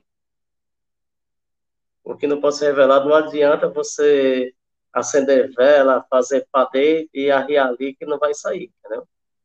E aí, legal, pai, aí pai, eu fui... assim, eu acho legal que o senhor coloca muito bem isso, né? Você fala assim, isso é uma história, é uma referência ao João Caveira, ao espírito ali que se apresenta como João Caveira, ao senhor. É a história dele que está sendo contada ali, né? Isso mesmo, isso mesmo. Porque o São João Caveira fala bem assim, pai, que entre eles existe o respeito, né? Se ele chega na encruzilhada, que está ali, vamos lá, o eixo tranca-ruas, ele vai pedir licença ao tranca-ruas para fazer o trabalho dele ali. Existe um respeito entendeu, entre eles, né? É, respeito esse que tem que também ter entre nós, né, pai, irmãos, né, dirigentes, né? Então, eles, eles, cada guardião de, de dos terreiros, eles se conversam, ele, tem, ele sabe o que pode fazer no ponto de força do outro, entendeu, pai? Então, aí, é, eu corri atrás de, de editora, a, a editora Escortece, né, para que me deu uma força no meu primeiro lançamento aí. Fiz o lançamento no terreiro, no nosso terreiro lá da, da minha casa. É, saí, a, saí à procura de ajuda dos irmãos, fui em casa de Umbanda, pedi para os irmãos deixar, eu deixar meu livro lá, entendeu? Tem irmãos que, infelizmente, não, não abriu para mim porque tem algumas editoras que eles trabalham, né, são com aquela editora. Então, sempre uhum. a editora diferente, já não sei se, se vai vender, se não vai vender. Mas, assim, é... Aí, pai, no, no dia que eu lancei o livro, na outra semana teve dia de Exu. Aí veio um monte de gente. Não foi, pai Paulo? Gente até do Rio de Janeiro, Ceará, todo mundo para conhecer São João Caveira. lotou, lotou, lotou o terreiro. Aí ele chegou e falou é, boa noite a todos, meus, a todos os meus irmãos presentes, mas eu quero falar para vocês que sou igual aos outros. Eu sou igual ao seu Tranca-Ruas, eu sou igual ao Exu Morcego, Exu da Meia-Noite. Eu apenas só deixei um pouco da minha história para vocês. Aí, cada um que está aqui trabalha de uma forma diferente, né? Vocês podem passar com Exu Caveira, Exu Capa Preta, e foi interessante, pai, porque se eu ver a simplicidade, a humildade do, da entidade, né? Sim, e aí, e aí, pai, eu, de todo o dinheiro que eu arrecadei do São João Caveira, eu deixei para outro lançamento, que foi o livro da Pomba Gira Rosa Caveira. Que a Pomba Gira Rosa Caveira não é minha. Eu não trabalho com Rosa Caveira. Quem trabalha é a minha filha Roberta, Roberta Santos é uma filha de tá, santo. Deixa, deixa, eu aproveitar que você vai começar a falar da, da Rosa Caveira. Tem uma pergunta da Andréia. Andréia, daqui a pouco eu já faço sua pergunta, fica tranquila. Mas acabou de subir aqui a pergunta da mãe Kátia. Ela falou assim: Pai Ed, qual a sensação de ser portador dessa mensagem de luz pela Rosa Caveira? É, assim, eu, sou, eu não é que eu sou privilegiado, né, pai? É, eu fui escolhido, né? A sensação, irmão, é de você ser escolhido para passar uma história que uma história verdadeira, porque assim, é, é que eu sempre falo de, das lives que eu faço, falando sobre literatura, falando sobre a história dos, dos orixás, dos Exus, que assim, é, a Pombagira Rosa Caveira, ela não nasceu Pombagira. Ela, ela se tornou Pombagira, na encarnação dela, é, por causa de dificuldade que ela passou. É igual, pai, nós aqui na nossa vida é, material aqui, tem situação que a gente passa e a gente não quer passar. Mas a gente tem que passar, por quê? Porque a gente está precisando fazer aquilo, entendeu? Quantos pais, quantos pais, quantas mães não vão com, com farol vender bala, pai? Sim. Não precisa, não, não, não, não, tinha dinheiro, tinha dinheiro, mas naquele momento precisou fazer isso para não passar fome entendeu? Então é igual os orixás, a mesma coisa. É, a pombagira rosa caveira, ela se tornou rosa caveira, se tornou a pombagira pela dificuldade que ela que ela passou. E cada é, cada médio, pai, cada médio da, da Umbanda ou de, de outras religiões, pode também escrever um livro, entendeu? Uhum. Depende da, da permissão, né, pai? Depende da serenidade. Você tem que ser sério, né? Você tem que fazer um negócio que você até do próprio, até do próprio trabalho, missão, conceito de cada um, né? Sim, sim, isso mesmo. E aí, pai, a Pombagira Rosa Caveira, ela, sendo da minha da mãe Roberta, ela pediu permissão para minha pombagira, que é a pombagira Maria Mulambo, se poderia se aproximar de mim para passar a história dela, né? Então foi muito bacana, porque assim, eu tive, já como já, já já estava virando, já estava virando quase um, um escritor, né, pai? E já sabia que tinha que ter editora, sabia que tinha que ter dinheiro, que tem que ter dinheiro para correção, né? Precisava divulgar, tal, isso, aquilo. Aí, o livro da, da Pomba de Rosa Caveira foi mais fácil, né, Paulo? Para a gente conseguir, né? Sim. Porque, pai, é assim, é, o livro também, pai, tem que ter a história, tem que ter o um brilho, né? Uhum. Porque você, você passar uma história para frente, você tem, você tem que saber o que você está passando, né? E no livro da Rosa Caveira, pai, eu, eu, eu, o pai Paulo fez toda a arte do livro, é, a arte aqui, tem algumas figuras dentro. Pai Paulo, essa, essa arte foi, foi o senhor ou foi também uma intuição que o senhor acabou por trazer no papel? É assim, eu gosto de desenhar, sempre desenhei desde pequeno, né? Dei curso, fiz Pan-Americano e tal, eu gosto de desenhar. É, então, isso vem tudo na intuição, pai. É, eu fui lendo a história, né? O pai ia passando a história, eu fiz a primeira correção antes de ir para a editora, e fui lendo a história e foi vindo a intuição de fazer esses desenhos é a forma dela, essa, esse cabelo cobrindo o rosto para tampar a caveira, que é o outro lado do rosto dela, a caveira está presente ali embaixo como um perispírito dela. Então, assim, tudo isso foi vindo através da, da, da intuição mesmo, da mediunidade intuitiva. E ela foi colocando ali o que ela queria, uma coisa estava certa, estava errada, ela mandava tirar, colocava novamente. É tudo uma. uma é, é interessante né, nessa questão espiritual, o senhor sabe muito bem que eu estou falando dos irmãos umbandistas também, que tem essa profundidade, proximidade com, com as entidades, é, a, essa intuição que eles nos dão é uma forma assim de como se pegasse a mão da gente e fizesse o negócio da forma que eles querem. É muito interessante. É uma sensação de, de graça, um estado de, você entra, entra num estado de graça, você entra num outro universo paralelo onde você está ali com eles e eles começam a te falar: não, meu irmão, faz assim, escreve assim, meu filho, faz assado é muito interessante, pai, a sensação de quando você está transcrevendo, ou é, no desenho, ou na palavra, algo que a entidade te passa. Eu só, só fazer um adendo aí rapidinho, só do primeiro livro do João Caveira, uma coisa interessante, pai, foi uma prova que o senhor João Caveira deu na inscrição do livro dele, na transcrição, na verdade, porque o livro já estava escrito no astral, é que quando essa filha nossa, Karina, que é médium, médium de, de, de psicografia, fez a parceria com o pai de pedido do seu João Caveira, é, teve um, um, dia que ele ficou, o Sr. João Caveira ficou uma semana sem se manifestar, nem no Paed e nem nela. Nem, não passou a história. E ela chegou um dia no terreiro e falou assim: Seu João, eu vim aqui falar com o senhor, porque o senhor não tem passado a história e é, é verdadeira essa história ou não? Beleza, não veio resposta nenhuma. Terminou a isso era no domingo. Quando foi exatamente, pai, isso está marcado no, nos manuscritos originais, está aqui em casa. É, hum. Quando foi exatamente 1h55 da manhã, ela foi acordada por ele e começou a escrever. E parou numa vírgula. E o Paed foi acordado 2h15 da manhã e continuou da vírgula em seguida o texto na casa dele. Quando eles juntaram hum. o texto, nós nos emocionamos imensamente, porque veio lágrima mesmo, de, de, de alegria e de felicidade. Porque um, um na vírgula terminou e o outro continuou o texto em casa. Ou seja, a prova que pediram foi dada. É isso que eu falo para você, pai. A espiritualidade está presente, não tem como negar. E aí, Deixa, pai? Eu só, eu vou, eu, pai, eu só quero é, abordar aqui um tipo de assunto que pode ser interessante, principalmente para a galera que está, é, que talvez está começando ali, ou a galera que tem menos tempo, né?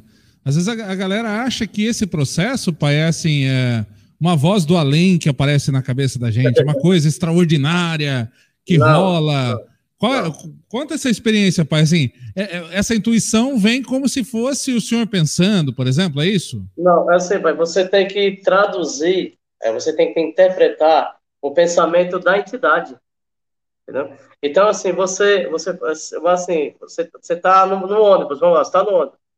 Aí você vem assim, ah, eu quero comer tapioca. Pô, mas eu vou trabalhar, vou ter que comer, vou ter que parar para comer tapioca.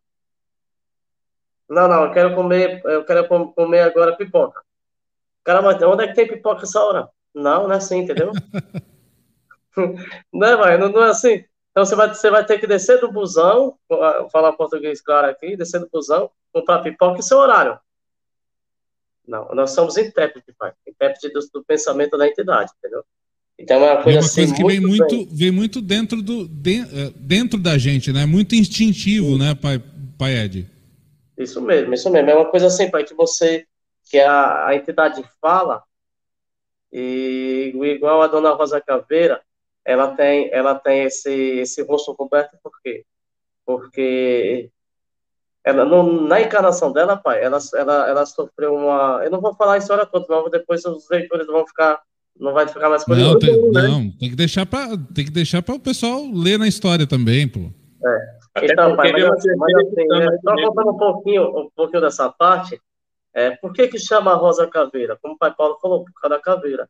Mas na encarnação dela, pai, ela sofreu um estrupo aonde ela revidou e ela apoiou bastante.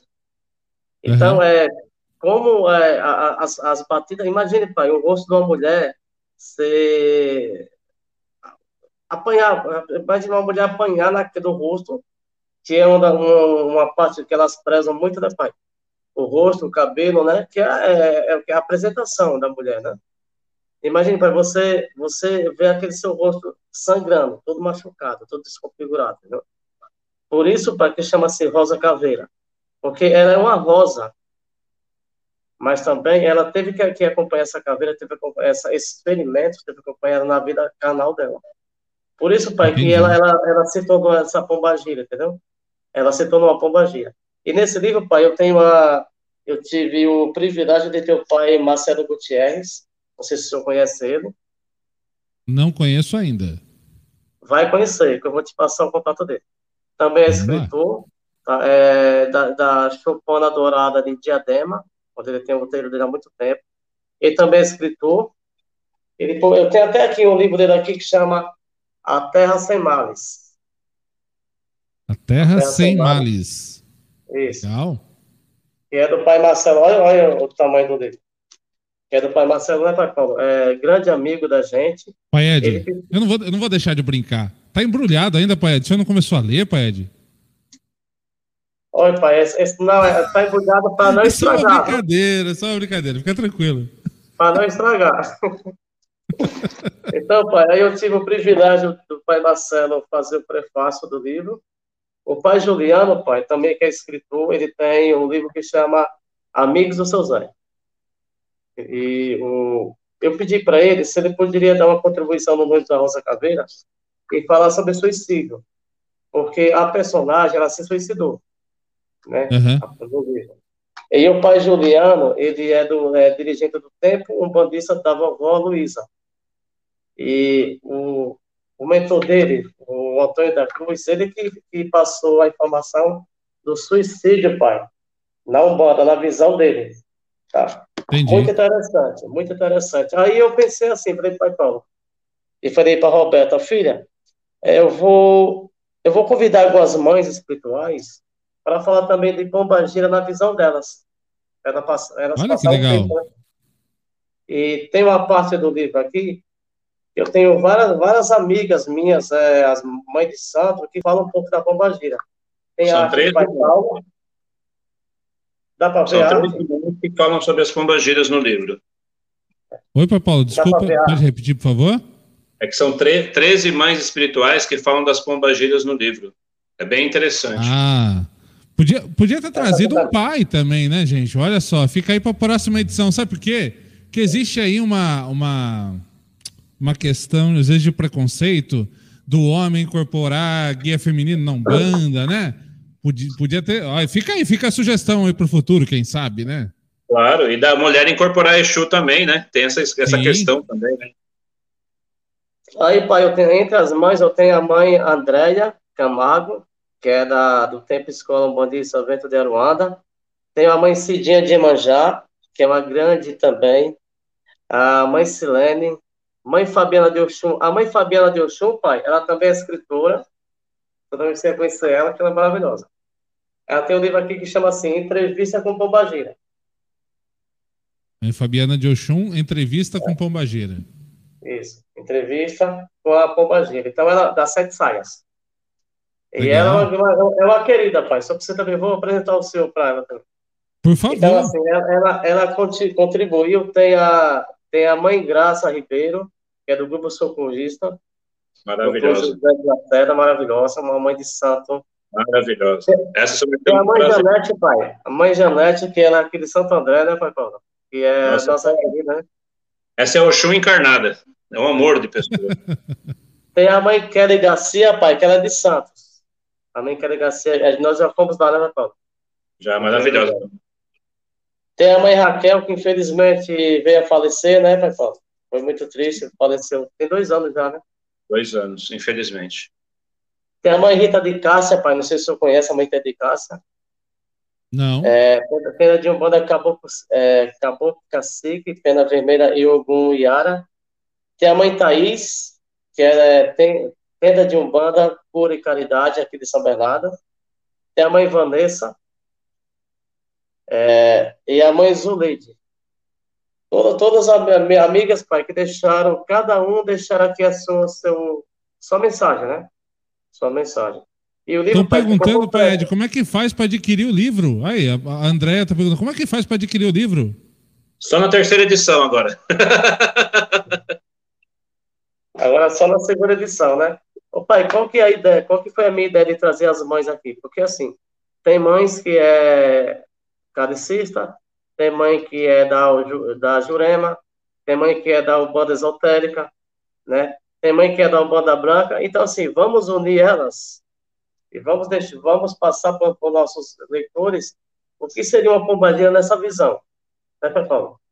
Sim. Aonde ela, aonde ela não fala da Rosa Caveira, pai. Ela fala da pombagira, do que, é que ela acha, da pombagira dela, da vivência. Sim, entendi. É. Trazer um, um, um, um apanhado de, de opiniões, de ideias, de conceitos de pessoas diferentes, mães de santos diferentes, como é que elas percebem essa entidade pombagira, é isso? Sim, isso mesmo. É, o senhor falou assim de Pombagira, eu vou contar um, contar um caso aqui, né, que aconteceu comigo, né? Eu todo barbado, né, que eu gosto do cavanhaque, apesar que eu não fiz hoje, mas tá legal. Aí na gira de Exu, eu falei, comecei a passar mal, passar mal. Aí o pai Paulo falou assim, ué, pai, por que você não trouxe a Pombagira, né? E ela, a gira lotada, lotado, lotado, lotado. Aí eu falei assim, nossa, eu vou trazer não, né? Não vergonha trazer a Pombagira, né? Aí eu falo, para os meus filhos bem assim, é, quem? Meus filhos, que graças a Deus, pai, eu sou. É como o senhor fala, sempre tem um ou dois, né, que dá, dá um pouquinho de trabalho para gente, mas os outros, os meus filhos, pai, são maravilhosos. Minhas filhas, é, meus filhos, eu falo assim, filho, homem casado, tudo terreno. Se você não quiser receber sua pombagira, você acenda a sua velhinha lá, põe, pega a sua tacinha, põe a champanhe dela, acenda, né? e filma para ela. Não precisa receber. Porque às vezes, pai, tem, tem, tem filhos que tem. É igual eu, tem, tem a vergonha de receber a pombagira, né? Uhum. Aí eu fiquei passando mal, passando mal, passando mal, falei, meu Deus do céu, fui no banheiro, lavei o rosto, deixei escuro, né? Que a gira é escura, né? Porque é um ponto de força deles. Aí eu. Pai para assim, olha, recebe sua pombagira. Aí eu peguei, tá bom. Aí eu peguei, virei a capa do São João Caveira, coloquei na, eu tenho uma filha minha que, que me camboneia, né? E aí ela virou a capa da pombagira. Aí eu coloquei um lencinho assim na cabeça e fui lá na, na frente lá. Diferente, pai. Aí ela falou bem assim, falou para todo mundo sabendo aí, é, o meu filho não queria me receber, né? E ela falou assim, não, também é, ele é muito desajeitado, aí, me recebendo de barba, né? É, não quer se requer, não quer dar uma requebra, requebradinha, né, pai? Tem que dar, né? uma giradinha, né? É assim, ela, ela, ela, a, gente, a gente se descontrai, entendeu, pai? A gente deixa o trabalho mais leve. Sim, mas isso, isso que você está falando acontece com muita frequência, né? De, de, de, de homem ter mesmo aquele preconceito de receber, ou do que as pessoas vão falar, ou enfim ah, de fazer isso, ah, vou fazer isso na frente de todo mundo, igual você está falando, né? É, isso é, acontece com muita frequência. Aí ela, ela fala bem assim, falou assim, o pai Paulo, fala para ele dar uma requebradinha mais, né, da, da, da, próxima vez, né? Porque tá muito duro, é muito duro, entendeu? Tem que requebrar um pouquinho mais. Né? Pode pegar, pode pai Paulo, pegar. O senhor deu esse recado para ele? Não, peraí, peraí agora. O senhor, deu esse recado pro pai Ed, pai Paulo? Dei, falei, se precisasse, até ensinava.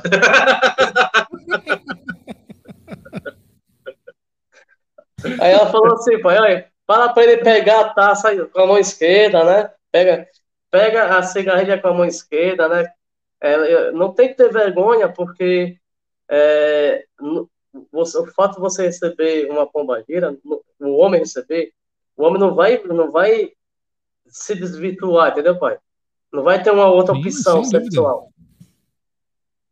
É igual a filha, a filha de santo recebendo esse né? Como o pai Paulo falou, entendeu? Então não tem essa, né, pai?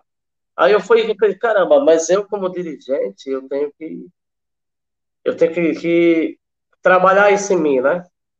Aí agora quando ela chega lá na, quando é gira de, de Exu, eu já me preparo, né? Já, a Tayane já deixa a, já deixa Pai Paulo, agora ele começa a dar uma requebrada antes, até não?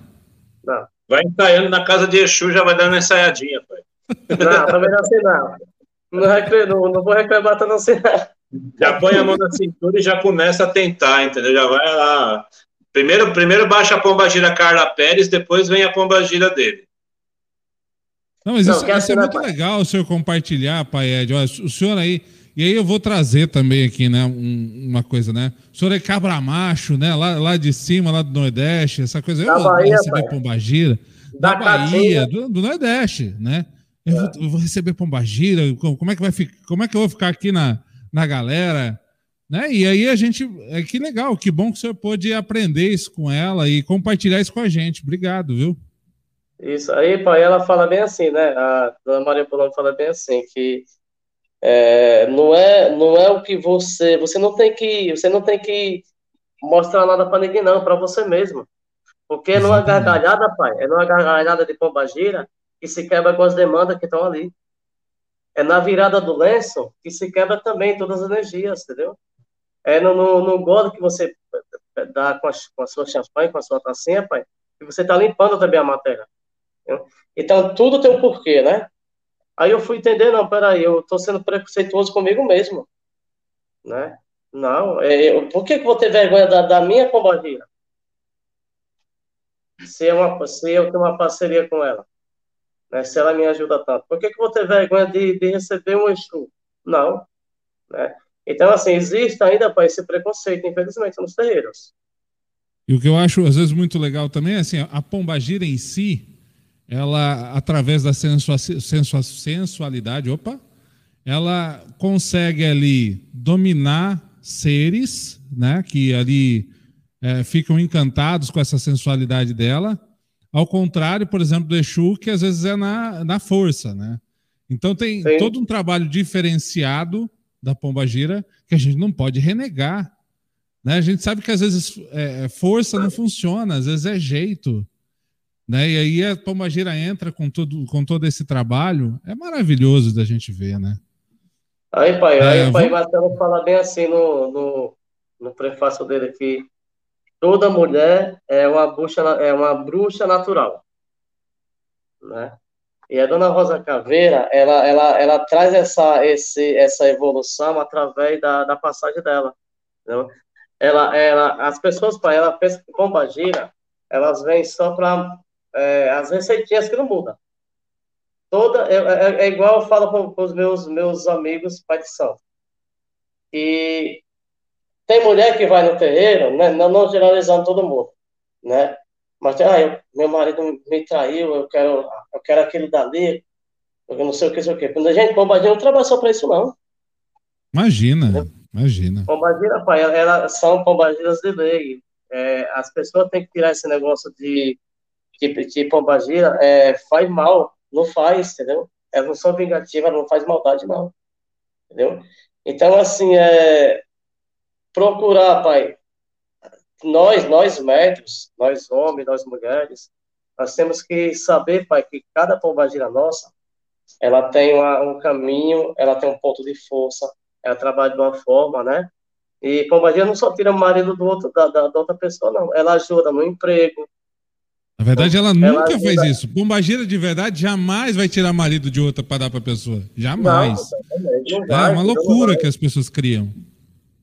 Aí, pai, ela, a pombagira ela dá emprego, ela, ela transforma o seu ambiente, da sua casa, ela melhora assim o seu relacionamento. Né? Tem pombagira que fala bem assim, meu, mas por que, que eu vou tirar o marido, o marido ou a mulher do outro lá? Não. Só porque você quer? Não, não é assim que funciona eu posso te direcionar para outra pessoa, né? Deixa lá a pessoa lá, viver o caminho deles lá, entendeu? O Pai então, Paulo, então, é, então... assim, é, é, é, só, só inserir o Pai Paulo aqui numa pergunta também. Acho que assim, não tem guia melhor, muitas vezes, para elevar essa, esse amor próprio do que a própria Pombagira, hein, Pai Paulo? Exatamente. E eu acho que é, o que eu acho interessante na Pombagira é, na incorporação masculina da pombagira em si, ela trazer exatamente esse resgate do lado feminino no homem, né? Para ele não esquecer que ele nasceu de uma mulher e que ele depende da mulher para praticamente tudo na sua vida. Então, é, isso também traz o resgate ao médium de que essa delicadeza, leveza que a Pombagira tem, além do trabalho maravilhoso que ela faz, que para mim não são só seres, são seres de luz, como o Exu também é um ser de luz, né, no seu caminho, é, ela traz também esse resgate para nós, homens, nessa questão da, da, sensibilidade com o próximo, sensibilidade com o irmão, com a pessoa que precisa de ajuda, mesmo após a incorporação. Amolece o nosso coração também. Nos trata, uhum. nos amacia a carne. É como se fosse um martelinho de carne que você bate o bife ali. Ela vai te batendo devagarinho, vai te amaciando, te mostrando, meu filho, não é assim que a banda toca. Você não pode ser assim também na sua vida pessoal, porque as entidades também nos educam, pai, a ser seres humanos melhor como os nossos. Infelizmente, a hipocrisia é, ela impera muito nos terreiros e em todas as religiões pela questão de, daqueles médios, né, na questão assim, ah, minha pombagira é melhor que a do irmão, minha pombagira é mais bonita que a do irmão, minha pombagira tem isso mais bonito, aquilo mais bonito, aquilo lá não sei o que mais bonito.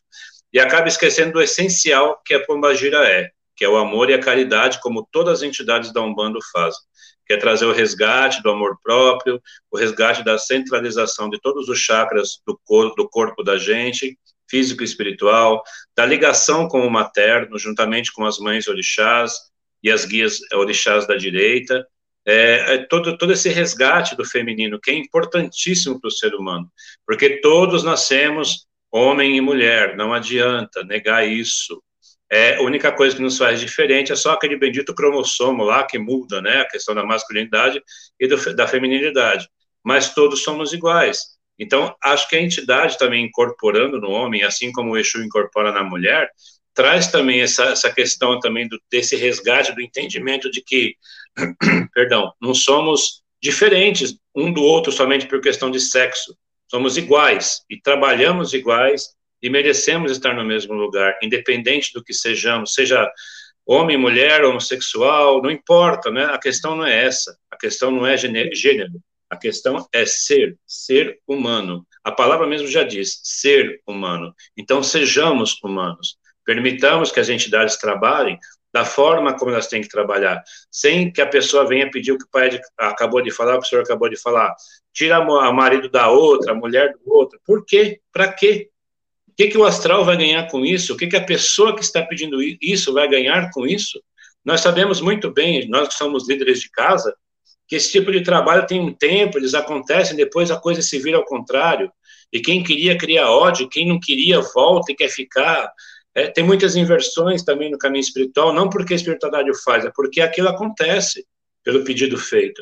Então a gente também tem que trabalhar isso nos nossos médios das casas, e deixar e, e colocar na cabeça deles, permitam que a sua mãe venha, que a sua orixá venha e que a sua pombagira trabalhe. Meninas, permitam que o seu guia masculino venha, que o seu guia masculino trabalhe, que o seu Exu trabalhe em você. Vamos conhecer um pouquinho do outro lado.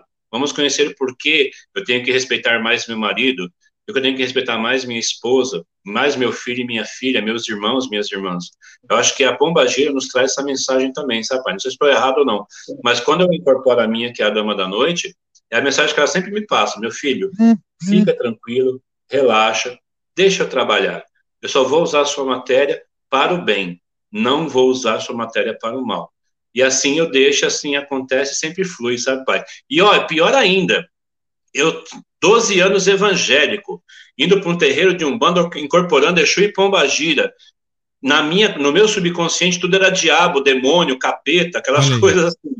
Então, quer dizer, eles me ensinaram esse amor, eles me ensinam esse amor. Eles trazem isso para mim a cada vez que eu permito que eles venham trabalhar.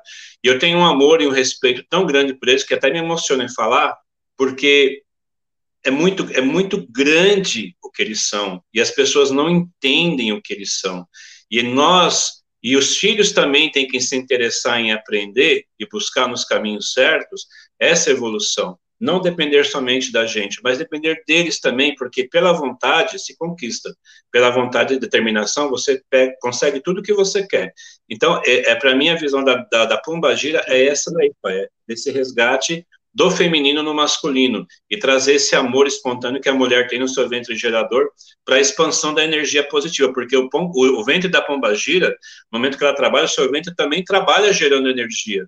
Ela é uma produtora de energia através do seu ventre maternal. Ela é uma mãe, como todas as outras mães espirituais são.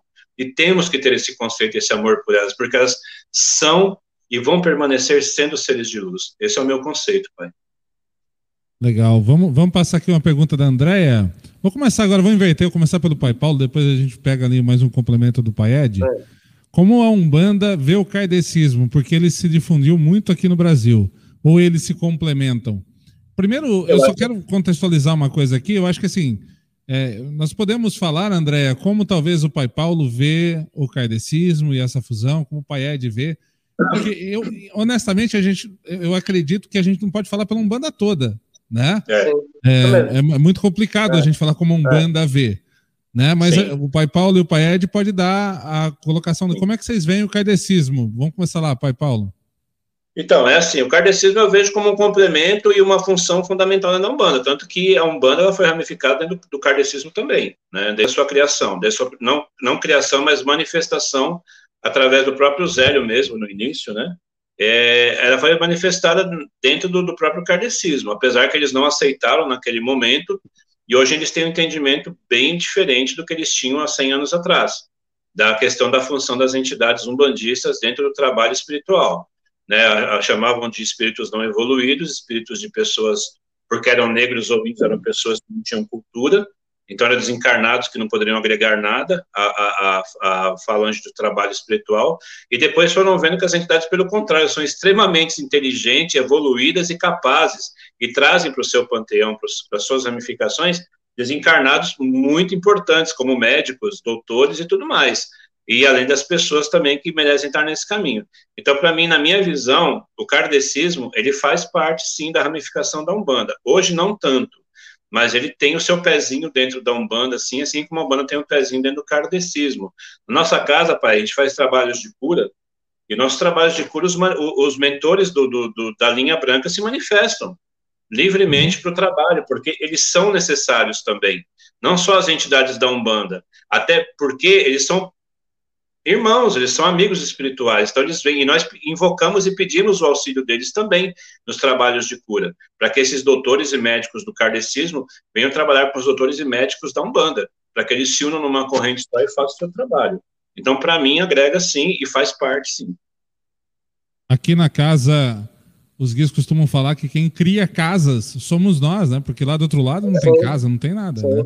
Pede, quer complementar com alguma coisa da sua visão é, então, sobre o kardecismo, é... Pede? Então, é, para mim, pai, eu, eu já precisei da, da ajuda da, da, linha branca, dos mentores do, do, do kardecismo. Por quê? Eu tive um problema, pai, sério na minha casa, pai Paulo vai lembrar, e o pai Joaquim, meu preto velho, foi pedir o, o mentor do, do kardecismo ajudar a gente. Que é, eu lembro até hoje, é o Vitor Hugo. Um uhum. grande mentor espiritual, que ele chegou na nossa casa, ele uniu, ele, ele se juntou com a força da minha casa e nos ajudou, pai, nos ajudou. E hoje ele trabalha com a gente na linha como Exu guardião da casa. Ele veio como mentor, ele ajudou junto com a filha do pai Joaquim, vai, Paulo, na nossa Sim. dificuldade do momento. E hoje ele está com a gente, com a gente, é, como Exu guardião da nossa casa. Então eu acho assim, pai, que um ajuda o outro. É, assim, é, igual assim, eu tenho amigos, eu tenho pai de santo que é que é eu tenho pai de santo que é da Jurema, eu tenho pai de santo que é do Candomblé, eu tenho pai de santo que é, da, é amigos da Quimbanda e da da Umbanda Branca, da Umbanda Sagrada. Eu tenho todos os tipos de amigos, pai. Assim, se eu me ver numa, num apuro, com alguma coisa que vem da, da, da linha da Jurema, eu tenho de recorrer. Por que, que você uhum. não, mas não vou recorrer, não, porque eu um banda? Eu toco um banda, mas não. O problema está ali. Eu, eu tô com problema na parte da Jurema. Ou algum filho meu, algum consulente que é da Jurema foi lá, me procurou, entendeu? Então, assim, nós temos que ter ela, pai. Nós temos que se juntar as forças, entendeu? Tem coisas que vem, vem eu tinha um casal de filhos que era, começou no meu terreiro, maravilhoso eles. E eu queria, porque queria que ele continuasse na nossa corrente. Aí o pai Joaquim falou assim: não, eles não são da Umbanda. Você não é da Umbanda, você tem que ir para a mesa branca. Vocês não são daqui, vocês têm que começar lá, você tem que fazer o estudo lá para Paulo. E eu falei assim, caramba, se, se o meu guia está falando isso, eu tenho que entender. Meu filho, vocês, vocês não são daqui da Umbanda. E hoje, pai, eles me agradecem até hoje, entendeu? Que eles continuam nesse, nesse caminho dele, estão estudando, estão fazendo as, a, as aulas dele, ajudando na parte de cura lá. Não agora por causa da pandemia, né? Mas antes estava sendo feito esse trabalho bonito, né? E um ajuda o outro. E voltando, pai, ao livro da Rosa Caveira, é, o lançamento foi na Prefeitura de São Bernardo, na Câmara Municipal. É, foi no, no domingo, onde ia ter um evento evangélico embaixo, a gente ia fazer o lançamento em cima. Os queima-nós já estão lá.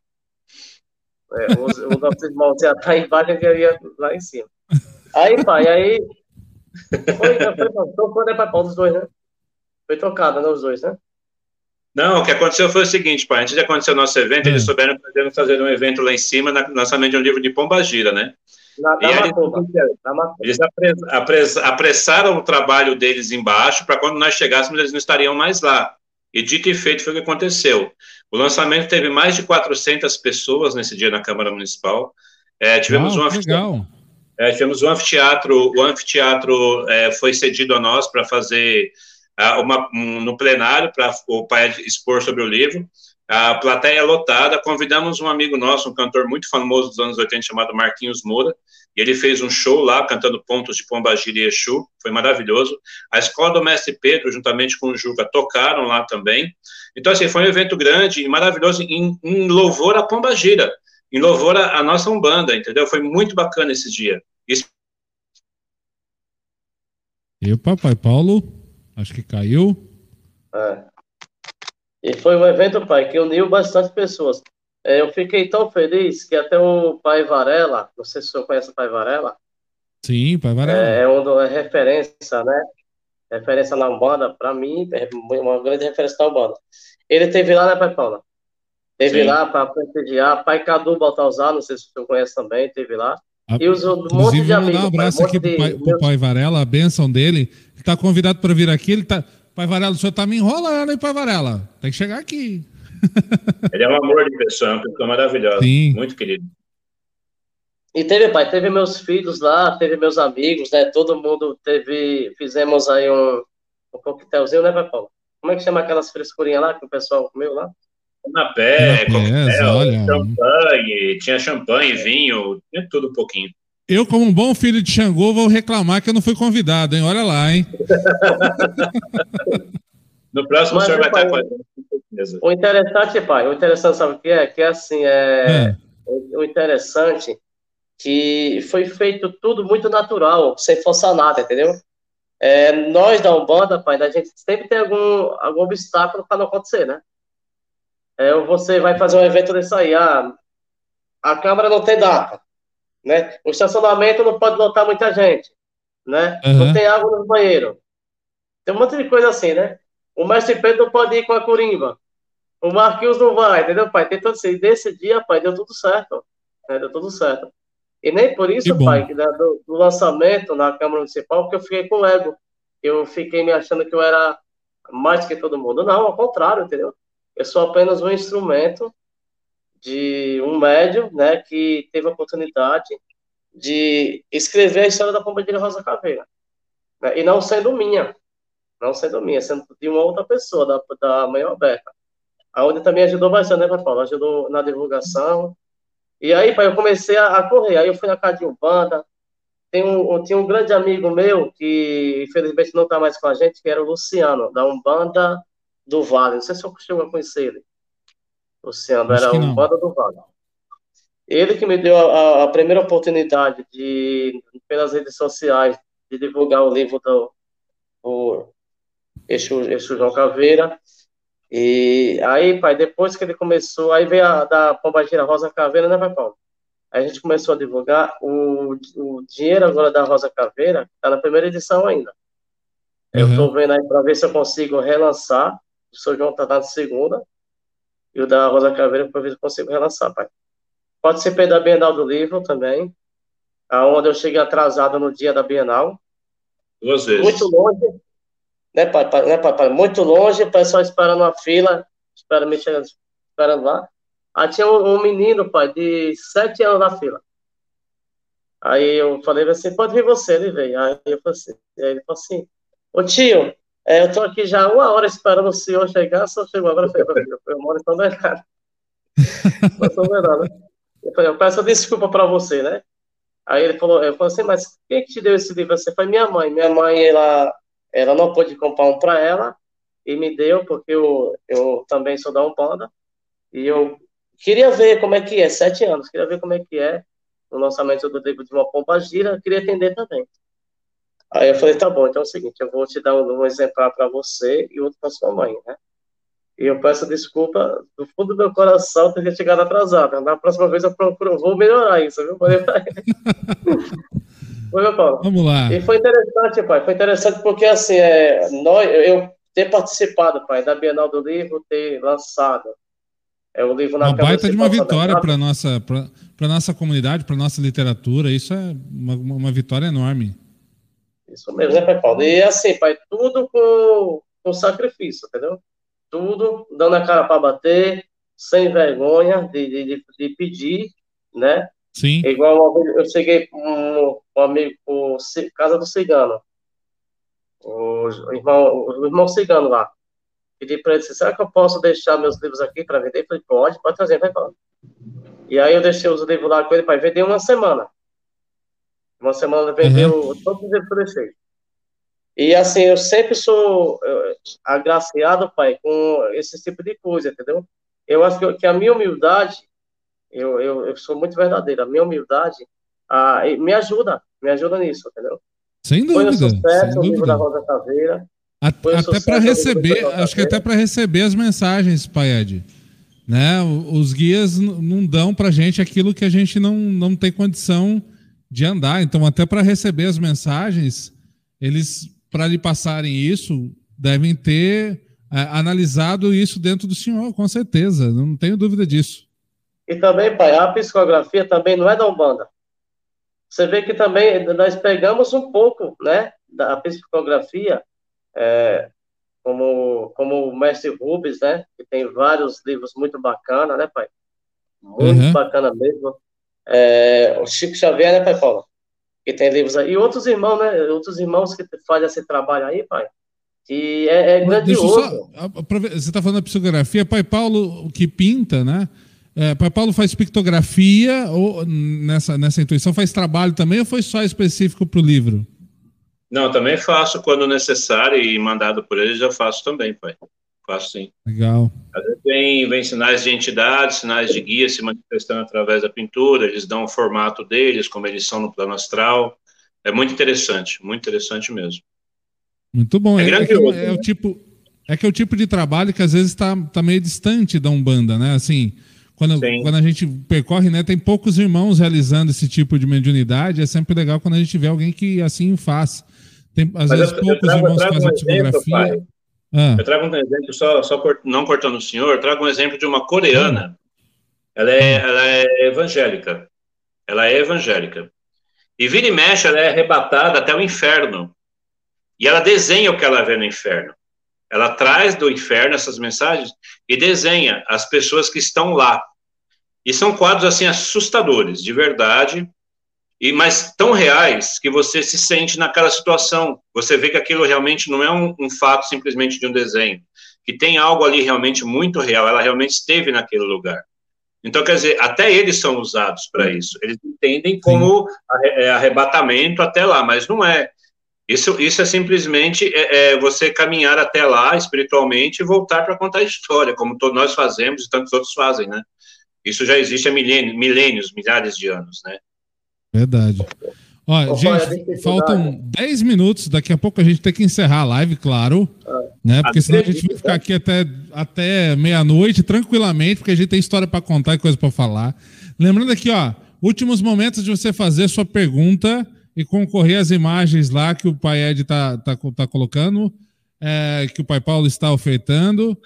É, então, daqui a pouco sai a pergunta para você responder e você faz uma pergunta para você concorrer também. Por enquanto, deixa eu ver aqui, nós temos um, dois, três, quatro, cinco, seis pessoas participando dessa, dessa, uh, dessa pergunta aí.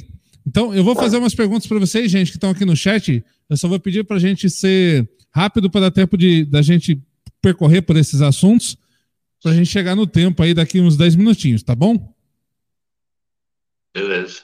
Vamos, vamos lá. Vamos começar. Pai Ed, o ego atrasa muito a espiritualidade do médium? Qual é a sua visão? O senhor estava falando de humildade, por isso que eu transferi essa pergunta para o senhor. Sim, então, é, é o irmão Hudson, né? Hudson. Isso. É assim, eu, eu só vou resumir bem, né? Não podemos aparecer mais que a espiritualidade. Não podemos aparecer mais. É, é isso que eu tenho que falar para vocês. Não apareça mais do que a espiritualidade.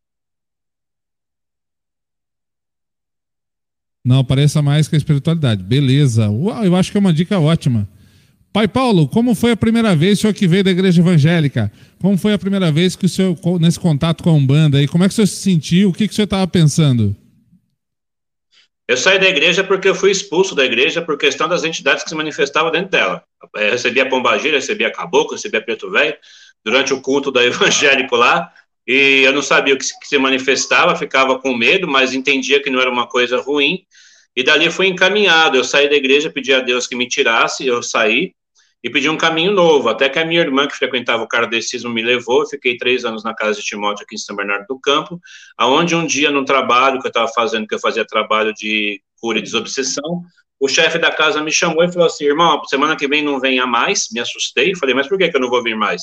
Porque o seu caminho não é esse, você está atrapalhando a nossa corrente. Falei, opa, peraí, o que, que eu fiz de errado? Nada de errado. É que tem um monte de gente atrás de você que não faz parte desse, de, dessa vibração.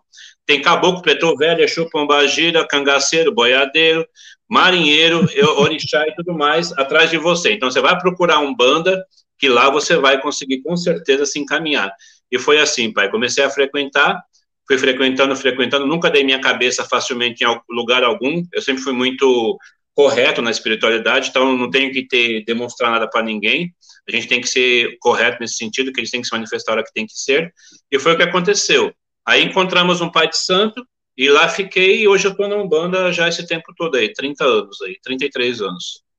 Mas em algum momento senhor tinha essa visão é, de alguns irmãos evangélicos de, de coisa ruim que a Umbanda era ruim e tal. E quando o senhor recebia isso lá na igreja, tentavam, tentavam limpar isso do senhor, falando, não, sai daqui, não sei o quê. Sim, era, era, era, parecia um, um, um culto de. Estava tirando Satanás no filme Exorcista. Só não tinha água benta porque não tinha padre. Mas o resto faziam de tudo, era oração na cabeça, ela derrubava no chão, colocava vinho com, com o pão sagrado na minha boca, e que tinha que sair aquele de mim, o tal de sai demônio, sai demônio, sai demônio. Eu falei, oh, meu Deus, me tira daqui, eu não sentia aquilo ruim, pai, não tinha como sentir aquilo ruim. Cada vez que eles faziam isso, eu sentia as entidades mais próximas, só que eu não entendia realmente o que estava se manifestando. Claro, não fazia parte da corrente mediúnica nenhum bandista. Quando foi que aconteceu que eu fui para o kardecismo e comecei a estudar e entender o que são esses seres maravilhosos que estão do outro lado aí tentando nos ajudar, nos aconselhar e nos amparar, né? Foi aí que aconteceu. Mas era um tal de sair capeta que, meu Deus do céu, dava até medo. Ia na minha casa fazer oração, minha mãe ficava assustada com aquilo. Imaginei que isso acontecia. A Elvira até colocou aí, falou assim, deve ter exorcizado várias é. vezes, com certeza. A mãe Elvira, pai, é, a mãe Elvira é uma grande dirigente aqui também de São Bernardo, viu, né, pai Paulo? Faz um trabalho muito bonito, muito, muito sério. Ah, muito sacerdotisa, mãe, desculpa, eu tô chamando de Elvira aqui, eu não, desculpa, eu não conhecia, então, mãe Elvira, sua bênção, desculpa, viu? Maravilhosa. Ó, vamos aqui. A pergunta do pai Milton, vamos lá. Pai Ed, a raiz e a inovação devem trabalhar juntas em religião de Umbanda? Pai, depende muito da. Pai depende muito da, da, da, espiritualidade, né? Da sua casa, né? Se você já tem um, um fundamento, regras que já vem desde a abertura, né? Tem que ser analisado com os dirigentes da casa, se tiver mais de um, é, com seus filhos de santo também, com, seu, com seus guias, que são os fundadores, né? Depende, às vezes você você tem um trabalho bonito lá, ah, vamos lá, você seus filhos com a pemba, e aí você, ah, não vou mais consagrar, vou consagrar agora com, com a ou com outra coisa desse tipo, né?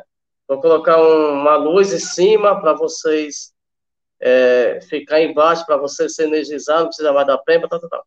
Então, você assim, depende muito.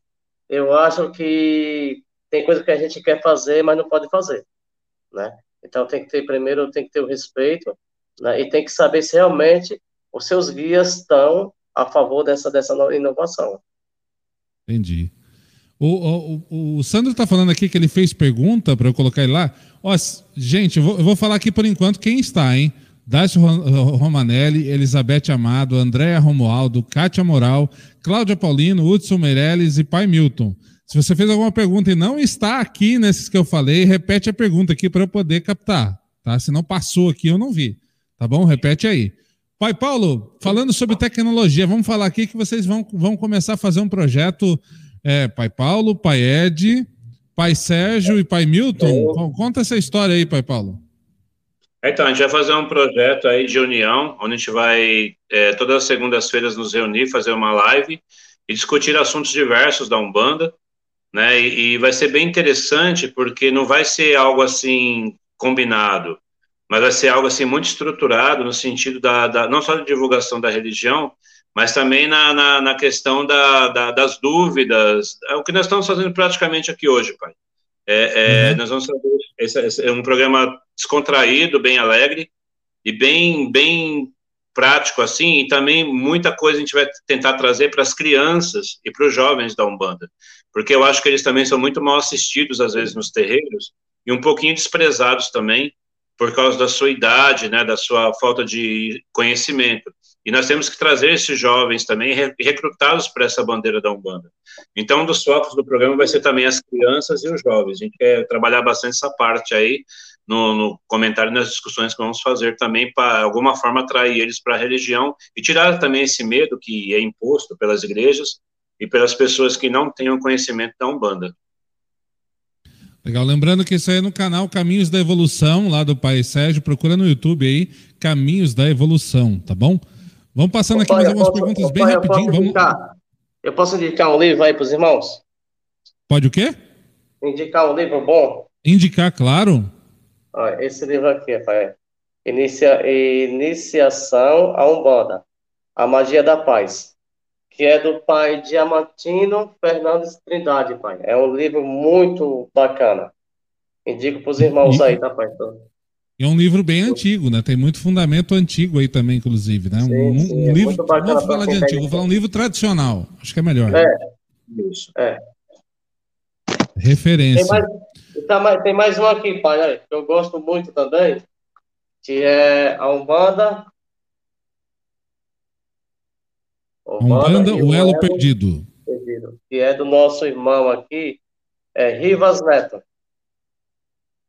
Certo, do pai Rivas. Muito bem. Pai Rivas também, que é, foi um grande estudioso, né, pai?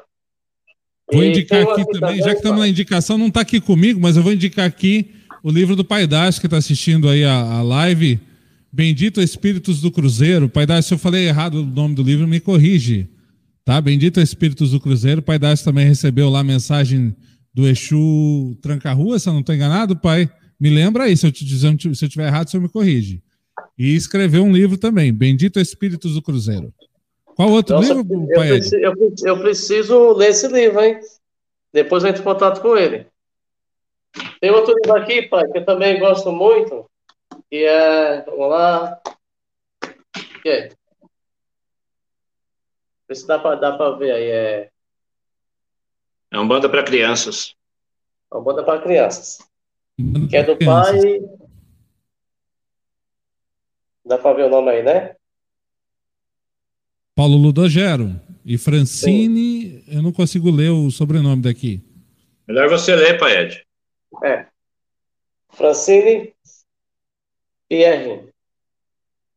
É, pai, é um livro também, pai, muito interessante aqui, tá? Para os nossos irmãos. Aí tem também um livro aqui, pai, que é O Poder das Ervas. O Poder das Ervas. É, que é do. Quem que é o Poder das Ervas? Diego de Oxóssi. Diego de Oxóssi. É, que nós somos até no lançamento, né, Pai Paulo? Ô, pai, Sim. eu gosto muito, pai, de. Tem mais um aqui também que eu gosto muito, que é Fragmentos de Umbanda, que é do Alexandre Comino. Esse livro aqui, pai, ele é bem pequenininho, dá para levar no, no, dentro do bolso, né? Dá para levar dentro do bolso, que é para você ir lendo, entendeu, pai? Tem algumas coisas aqui, algumas mensagens da Umbanda. É, rico, isso aqui é muito rico para os nossos irmãos iniciantes. Tá? Tem mais um aqui também, também indico, que já falei dele, que é a música na Umbanda, né? Que é do nosso irmão Saldo da Costa Matos, né? que é um livro também muito, muito bacana, muito especial. E o, por último, por último, tem aqui também é, o livro da Pombagira, senhora Pombagira Rosa Caveira, do Pai Ed. Quem escreveu esse, hein? Quem será que escreveu esse? Eu também digo, também digo para os irmãos. E do São João Caveira, que infelizmente eu não tenho aqui para mostrar a capa para vocês, né? Mas, o senhor indica o livro para o povo, mas não tem livro para vender, como é que o povo vai comprar? Pois é. No, no próximo projeto, né, pai? Porque agora a gente vai vir com mais um projeto, né, Paulo? Qual, o, o, pai Ed, qual é a editora desses livros? Vamos, vamos fazer uma massiva na comunidade pedindo a edição dos livros, pô. Editora Escort, é, editora Escortece. É aqui de Peraí, Pinheiros, desculpa, em São Paulo. Escortece. Escortece. Isso. Escortece, ó. Depois a gente, depois a gente divulga o e-mail da editora. Vamos pedir mais uma edição do livro do João Caveira. Poxa vida. Merece, viu? Garanto. Ó, vamos lá. E já, já coloquei aqui, ó. Cristina Vetemati, Walter Ranz, Ranzani, o Sandro fez pergunta também. O Rodrigo Juca. V vamos ver se a gente consegue responder alguma dessas perguntas rapidinho aqui para a gente poder partir aqui para a fase final. O pai, é, o pai Paulo falou rapidinho sobre isso, mas a Cristina pergunta: espíritos têm sexo? Não. Pronto, simples assim. Não. É. Eles têm características. Médium, médium inconsciente, Paed. Qual é o limite? Incorporação ou possessão? Ah, pai, eu, eu acredito que não podemos ser robozinho, né? Que a entidade faça tudo, né, pai? Vamos fazer a nossa parte, né? E assim, ah, eu sou, eu sou, eu sou cons, cons, não sou inconsciente eu apago, não. Não é por aí que a banda toca, não. E sabemos disso. Vamos com calma, né, pai? Vamos com calma. Vamos é, conhecer a sua entidade, também conhecer o seu corpo, né? Para conhecer a sua matéria, a sua dificuldade, né? E não deixe que a entidade faça tudo. Faça a sua parte que ela faz a dela. Legal. Pai Paulo, o Sandro está perguntando aqui sobre o médium goteira, aquele que fica de casa em casa sem parar em nenhuma. O que, que, o senhor, o que o senhor fala e recomenda para os médio goteira? Médio goteira, quando for da casa dele, ele faz o seguinte: ele pega e o médio, quando for lá na casa do irmão lá, e falar assim: ah, pai, incorporei na casa do irmão. Aí você fala assim: ó, volta lá e pergunta se o irmão tem um lugarzinho para você e fica por lá, filho, tá bom? Volta para minha casa, não. Tchau. Deixa eu mandar um beijo, gente, mandar um beijo aqui para a mãe Terezinha, de, de Paulínia, na verdade. Beijo, mãe, sua benção, obrigado pela sua presença, viu? Obrigado. Pergunta para o Pai Paulo. Pai Paulo, da mãe Giza, sua benção, mãe. Teve algum momento, Pai Paulo, que o senhor se questionou se estava no lugar certo depois que saiu da igreja? Ou Muito. foi uma, uma aceitação rápida? Não, nem um pouco rápida. Demorou bastante tempo. Demorou quase quatro anos para me aceitar dentro da Umbanda. Foi uma luta constante de, de vitórias e de, de, muitas derrotas, principalmente. Porque eu me questionava muito. Eu, eu me, é, não sei se é característica de filho de algum, não sei se isso pode ser levado em consideração a questão do orixá, mas eu sou muito correto com as coisas e eu sempre me cobrei muito nesse sentido espiritual. E então isso me deixou é, realmente sim, muito, muito, muito tempo, minha mãe, é, deslocado, porque eu, eu, ao mesmo momento que eu estava na Umbanda, quando eu ouvia certas músicas, certos ritos, ou eu via certas entidades, aquilo me vinha na hora, aquela cobrança espiritual do, do plano evangélico. Porque, como eu estudei a Bíblia muitas vezes, eu li a Bíblia 12 vezes, fiz estudo escatológico, fiz estudo de formação bíblica dentro da igreja, fiz muita coisa dentro da igreja, dava aula para as crianças na escola bíblica, de desenho. Então, assim, como eu fiz muita coisa, é, fica dentro da gente, claro, essa raiz. E até hoje, é, falo para vocês de coração aberto, sem vergonha, sem medo nenhum. Às vezes eu me paro ouvindo uma música gospel, não brasileira porque eu não gosto, acho que eles gritam muito, dói no meu ouvido. Mas a música americana, ela me encanta muito, e, e, e então, é, eu, às vezes paro, me paro ouvindo uma música gospel americana, porque eu gosto muito, é, eu falo inglês, graças a Deus, muito bem, fluentemente, então isso me ajuda muito. É, mas nunca saiu dentro de mim a essência, mas hoje não, hoje sim eu sou um bandista mil por cento, né? nem cem por cento. Eu amo a minha religião, jamais sairia. Já falei para Deus, eu quero voltar na encarnação homem e macumbeiro. Não quero voltar mulher, não, porque mulher sofre muito, coitada. Mulher sofre demais, pai, não dá, dá dó das bichinhas. Eu quero voltar homem e macumbeiro. Já falei para Deus isso. Ô, pai, só falando um pouquinho, pai, da Diego, é, hum. aconteceu comigo, é rápido. É, eu, depois que eu, que eu publiquei o livro São João Caveira, eu falei assim, eu vou começar a ganhar muito dinheiro. Eu vou escrever, escrever bastante tempo só para ganhar dinheiro. Aí o ego já subiu, né? Aí eu comecei a escrever um livro que chama assim, Coisas da Antiga. Onde eu estava escrevendo sobre a, a caneca do preto velho, é o coité de caboclo, né? Estava falando sobre a, a, a, bacia de água, estava falando sobre a pemba, como você como você pode, é, você mesmo, né, fazer a pemba sagrada na sua casa, tal, tal. Falava uhum. de, de, várias coisas. Aí, pai, a espiritualidade, aí, de repente, parou. Não veio mais nada, entendeu? Não consegui fazer mais nada. Aí o recado falou bem assim, é, não pense em... Olha o ego, né? Não pense em ganhar dinheiro com a espiritualidade. A espiritualidade foi feita para não ganhar, pra, não, não foi feita para isso. Temos, pai, temos irmãos que têm, têm as suas casas, dão os seus cursos, né? Porque para manter a casa, né? Tem irmãos que pagam aluguel, né? A casa não é própria, né? Então, usa assim, é, é, é da forma correta, algumas, alguns cursos, algumas coisas para manter sua casa. Mas eu não, já pensei, pai, que eu ia ganhar dinheiro, ia ficar famoso, entendeu? Paulo Coelho. E já aí, não. Da entrevista. Sim, entrevista, aí viajei na maionese, né? E aí, pai, eu tô com esse projeto, tô com esse projeto também a se concretizar um dia, quem sabe, né? Porque agora já recebi a autorização da, da espiritualidade. Temos aí também o meu nos próximo lançamento, né, Pai Paulo, que é o livro do Pai Joaquim de Angola, que já, é, o livro já está já tá concretizado, já já está escrito, né? Estou também finalizando o livro da Pomba Gira, Dama da Noite, que é do Pai Paulo, que já está no meio da história, né? E gostaria também mais para frente de escrever um livro do povo cigano, que eu sou louco pelos ciganos, entendeu? Eu sou fanático, pai. É, eu sou louco por todo, mas o povo cigano também para mim, eu sou, acho que eu sou um baiano cigano.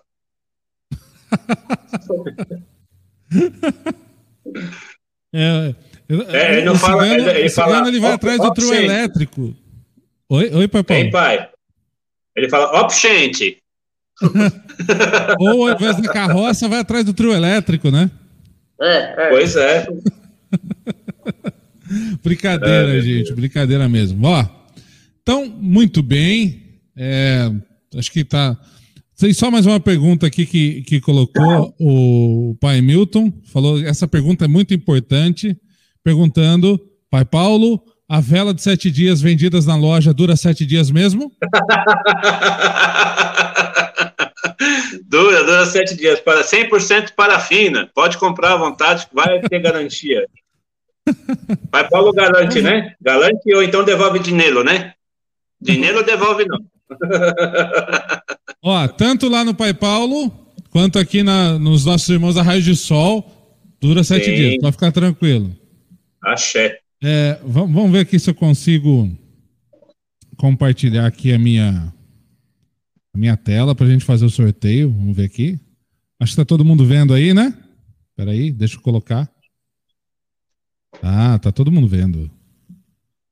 Todo mundo aqui, ó. Os nomes. Certo? E a gente aqui colocou um para escolher. Posso sortear, Pai Paulo, Pai Ed? Posso sortear? Sim. sim. Pode, claro. O que, que, que, que, vocês querem sortear primeiro? Vamos a, a, a Pomba Gira Rosa Caveira. Pomba Gira Rosa Caveira. Vamos lá, ó. Os nomes estão aqui. Vamos aqui, embaralhar itens, vamos ver o nome que vai sair, hein? É com você, Lombardi. Mãe Giza. Olha aí, Mãe Giza de Tu. Parabéns, Mãe Giza, ganhou. Muito bom. Parabéns, mãe. Isso. Obrigado, Mãe Giza. Obrigado a todo mundo que participou também. Mãe Giza, depois eu vou passar seu contato para o pai Ed, para o pai Paulo, mas ganhou a imagem lá da Pomba Gira, certo, pai Ed? Sim, certo. sim. Pode passar, pai. Muito bom, obrigado. Agora, é, posso fazer a pergunta, gente? Pra, uma pergunta bem simples para ganhar a imagem do, do, do João Caveira? Posso? Claro. Pode. Muito simples, ó. Eu vou eu vou estar tá olhando aqui o chat, eu vou até compartilhar, gente, porque para depois falar que eu não, né, sacanagem, não sei o quê, né, essa coisa toda. A gente, a gente, é, vamos, vamos, vamos deixar aqui isso muito bem claro. Espera aí. Pronto, tá aqui, ó. Minha tela tá aqui, eu vou deixar ela aqui, ó. Muito bem, ó.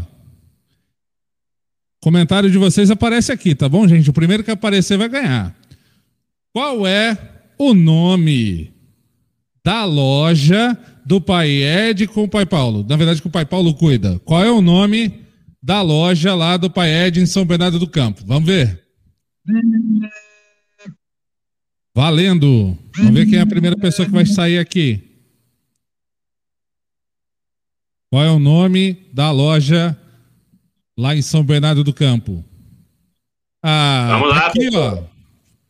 Primeira pessoa que respondeu tá aqui. Vou até colocar na live aqui agora, ó. Opa, não, aqui de cima.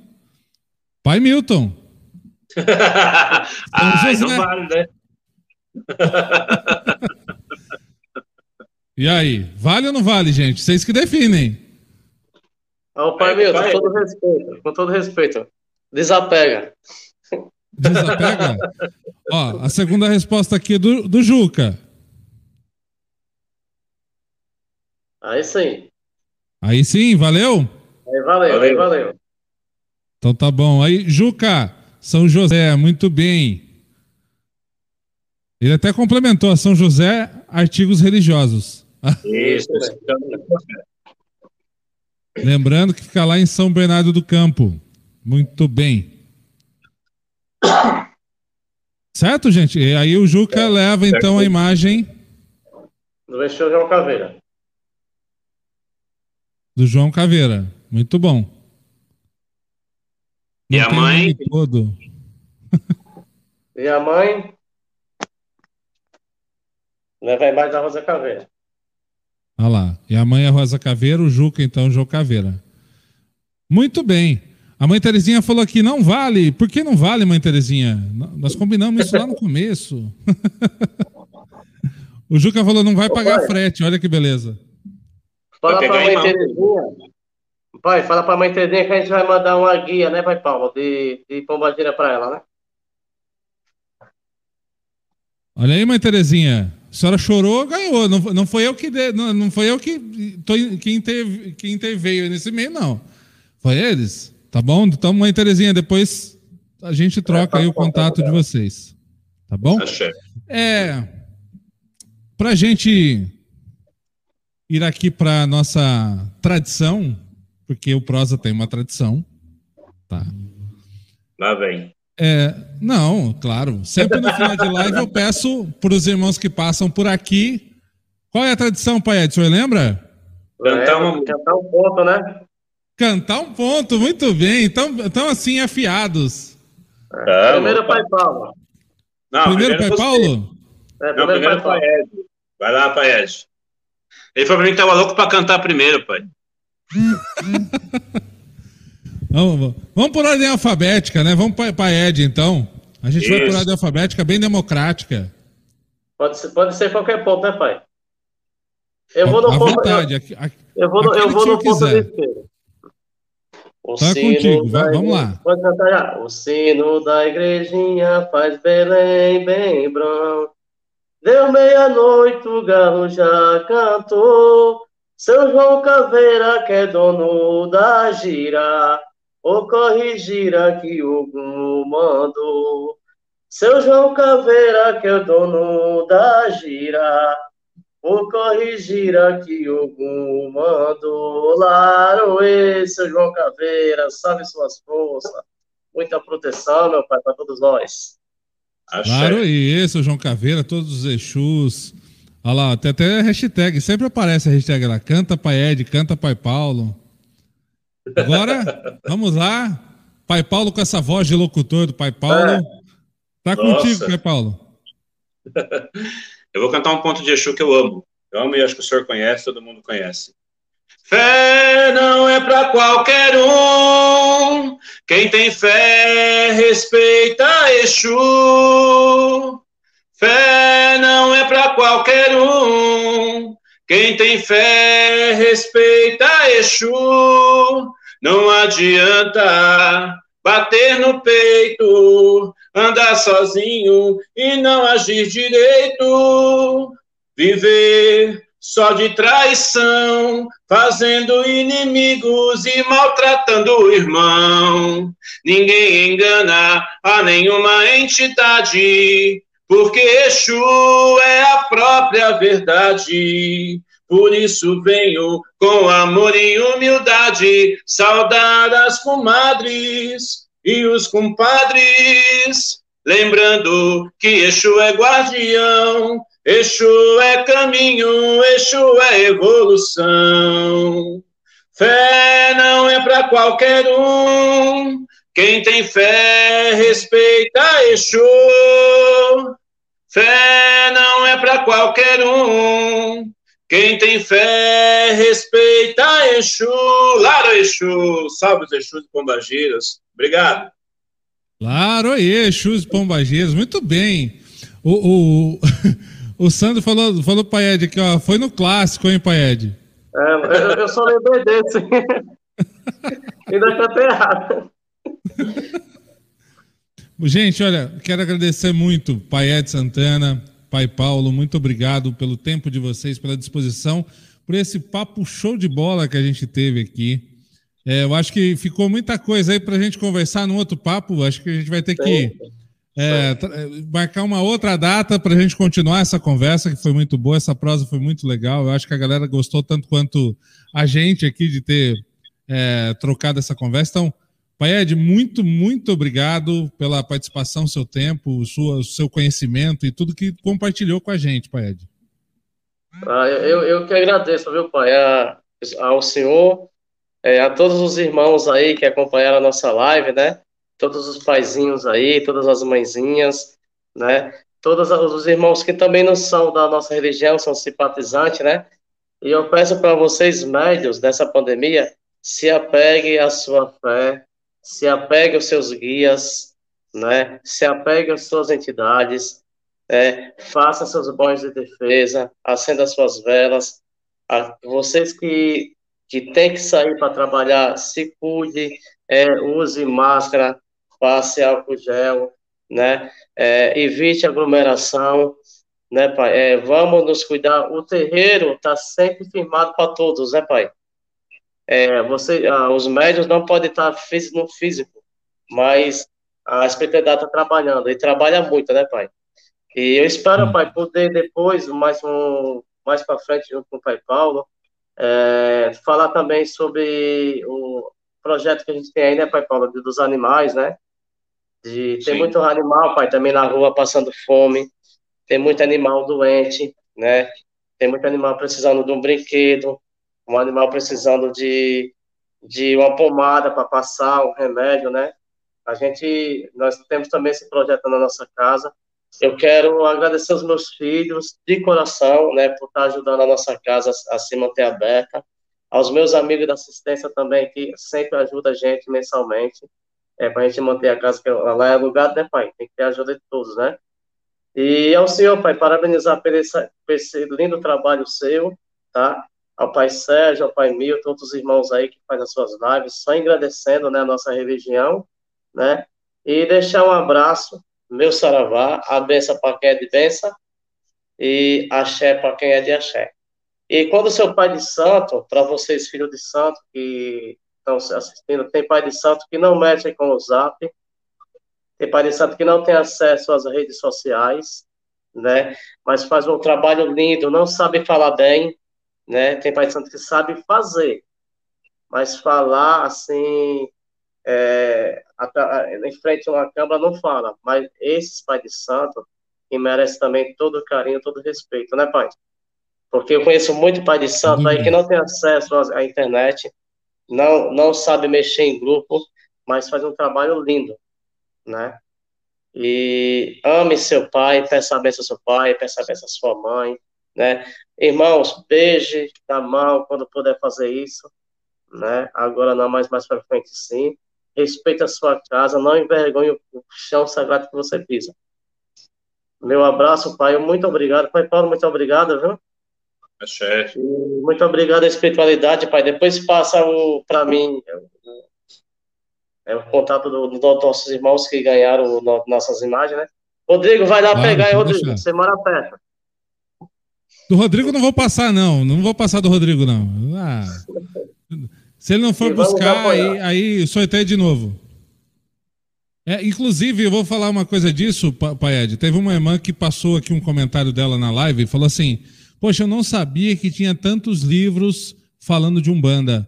A gente precisa divulgar melhor os livros que são Sim. lançados. Então fica aí um projeto para a gente pensar aí to todas as nossas cabeças juntas, como é que a gente pode melhorar a divulgação dos livros da nossa Umbanda. Me comprometo aqui, nas lives que eu fizer, que eu souber, quem quiser indicar livro para mim, pode me mandar.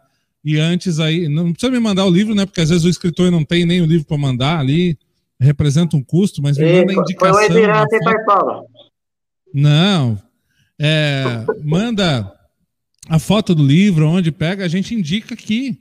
Né? Quanto mais a nossa comunidade tiver referência, puder é, ter informação, enfim. E realmente, muita gente não sabe que tem tanto livro publicado. Tem muito livro pai, que sai e as pessoas gostaria, não sabem. Eu gostaria, ver, pai, muito de. Desculpa até te contar. É, eu, tenho, eu tenho um projeto aí, que eu, que eu já falei com o pai Paulo, que é as nossas bibliotecas nos terreiros. Como que seria, pai? Seria uma caixinha de madeira, mas aí assim, a gente fazer tipo um sorteio mais para frente, né? Quem vai ganhar a caixinha de madeira? A gente dá a caixa de madeira para a gente colocar no terreiro do irmão, pai. Coloca na parede lá, prende lá com, com parafuso lá, deixa lá. E aí seria uma biblioteca rodante, né, pai? Vai ter a caixinha lá, o irmão deixa o livro, um pega, outro pega e vai girando. Seria um trabalho bacana mais pra frente. A gente aqui na, na, casa tem um armário aqui chamado Biblioteca Pedra Azul, que é o regente da casa. A gente tem livros aqui que os irmãos podem pegar. Normalmente, gente, a maioria dos irmãos humanistas tem uma certa preguiça de ler também. A gente tem que é. considerar isso. Mas se a gente não fomentar essa, essa ideia e o quanto de, coisa legal que tem no livro, né? Que a gente pode aprender muito, a gente vai mudar esse quadro. Pai Paulo, muito, muito obrigado, gratidão, a benção do senhor também, gratidão pelas suas informações, pelo seu tempo, e, enfim, muito, muito obrigado pela sua presença, Pai Paulo. Eu que agradeço, Pai, sua bênção também, a bênção dos irmãos que estão assistindo, dos pais e mães, dos irmãos espirituais, dos irmãos que são simpatizantes da Umbanda, dos amigos que estão se achegando a essa religião tão linda aí. Compreendam, entendam, leiam, se informem, tirem dúvidas, perguntem, é, nunca aceitem tudo que vem, porque muitas vezes a informação é cruzada. Vamos nos informar, vamos aprender. Agradeço, Pai, a oportunidade de estar com o senhor. É a primeira vez que eu tenho a honra e o prazer de estar junto aí, falando com o senhor. Já assisto todas as suas lives, toda semana a gente assiste. Acompanha seu trabalho, que é maravilhoso, a gente gosta demais. E é uma honra mesmo, é um prazer muito grande estar fazendo parte desse momento aqui. Como o senhor disse, espero que nos, nós repitamos esse momento mais algumas vezes e que nós possamos sempre estar juntos aí em projetos também, né? Depois dessa pandemia passar, a gente começar a se reunir, a gente começar a falar um pouco mais próximos, né? Estar tá um pouquinho mais cara a cara mesmo, face to face, como diz, né? e, e, fazer até as lives juntas mesmo, em, convidando o irmão para ir no terreiro do outro e transmitir do terreiro do irmão essa live, fazer projetos itinerantes, onde você vai visitar um irmão de surpresa, chega lá com a câmera, vim te entrevistar, meu irmão, vamos lá, entendeu? Fazer coisas assim, de, projetos assim que, que agreguem também nesse sentido de unir, né? Porque nossa, infelizmente, nossa religião, como todas que eu passei também, que nem comentando sobre isso uma próxima vez, mas é toda toda religião, infelizmente, tem isso também da soberba, de que muitos irmãos não gostam de se misturar, né? Porque eles não gostam mesmo, não é uma questão só de, de uhum. humildade ou de falta de conhecimento, é porque eles não gostam realmente de misturar, porque acham que vão perder com isso e não ganhar. E temos que ensinar os irmãos que se ganha muito compartilhando, se ganha muito estando juntos, se ganha muito aprendendo juntos e divulgando. E para encerrar minha participação, eu sempre gosto dessa frase e vou continuar mantendo na minha, no meu coração, que é a velha antiga frase do Caboclo das Sete Encruzilhadas. Com os espíritos mais sábios aprenderemos, aos espíritos menos sábios ensinaremos, e a nenhum espírito rejeitaremos. E que nossa Umbanda sagrada, divina, quando falo sagrada, não é uma ramificação, é porque toda Umbanda é sagrada, porque ela vem do sagrado, ela vem do divino, vem do nosso Pai Maior, que ela seja difundida e divulgada como o Senhor faz, e como o Pai Sérgio faz, o Pai Milton faz, e tantos outros fazem em suas lives, divulgando com seriedade e com capacidade de informação, trazendo a informação correta, a informação livre, aonde cada opinião conta sim e transforma esse conteúdo num todo. E esse todo para nós é fundamental e importante. Gratidão, cuidem-se na pandemia, se protejam, protejam sua família, protejam-se a vocês. E vamos estar juntos aí, meus irmãos, em breve. Saravá, pai. Muita gratidão mesmo, viu? Um beijo no seu coração. Obrigado, gente. Obrigado pelas palavras. E, assim, a porta da casa, a, a, a, porta aqui do terreiro, a porta do prosa, a, a, porta aqui. Todas as portas que eu puder abrir a vocês estão sempre, sempre abertas. Vocês são, além de pessoas super do bem, né, pessoas sábias, né, que têm experiência, que têm propriedade para falar sobre as coisas. E são pessoas que estão aí sempre prontas a ajudar a todo mundo né? Assim, olham sempre para o coletivo, e isso eu acho uma questão importantíssima em relação à nossa comunidade, né? A gente tem sempre pessoas que olham para o coletivo, olham é, para todos nós e é, embora aqui a gente tenha as nossas opiniões, vocês sempre conseguem as expressar com um imenso respeito a todos. Isso é importante para caramba. Então, axé. muito axé, a bênção de vocês. Até o próximo é, encontro aqui no Prosa, mas quem quiser continuar vendo o Pai Ed e o Pai Paulo também, na segunda-feira, tem lá no Caminhos da Evolução, eles vão estar tá lá, junto com o Pai Sérgio e com o Pai Milton. Muito obrigado, obrigado a todo mundo que participou, que mandou mensagem, que assistiu, nem né, que seja um pouquinho. Lembrando que essa live aqui vai lá para o podcast, a partir de amanhã, a galera pode acessar lá também no podcast. Então, muito obrigado, só tenho que agradecer. Abraço para todo mundo, axé para todos nós. A benção para quem é de benção. Valeu, gente. Obrigado. Tchau, tchau.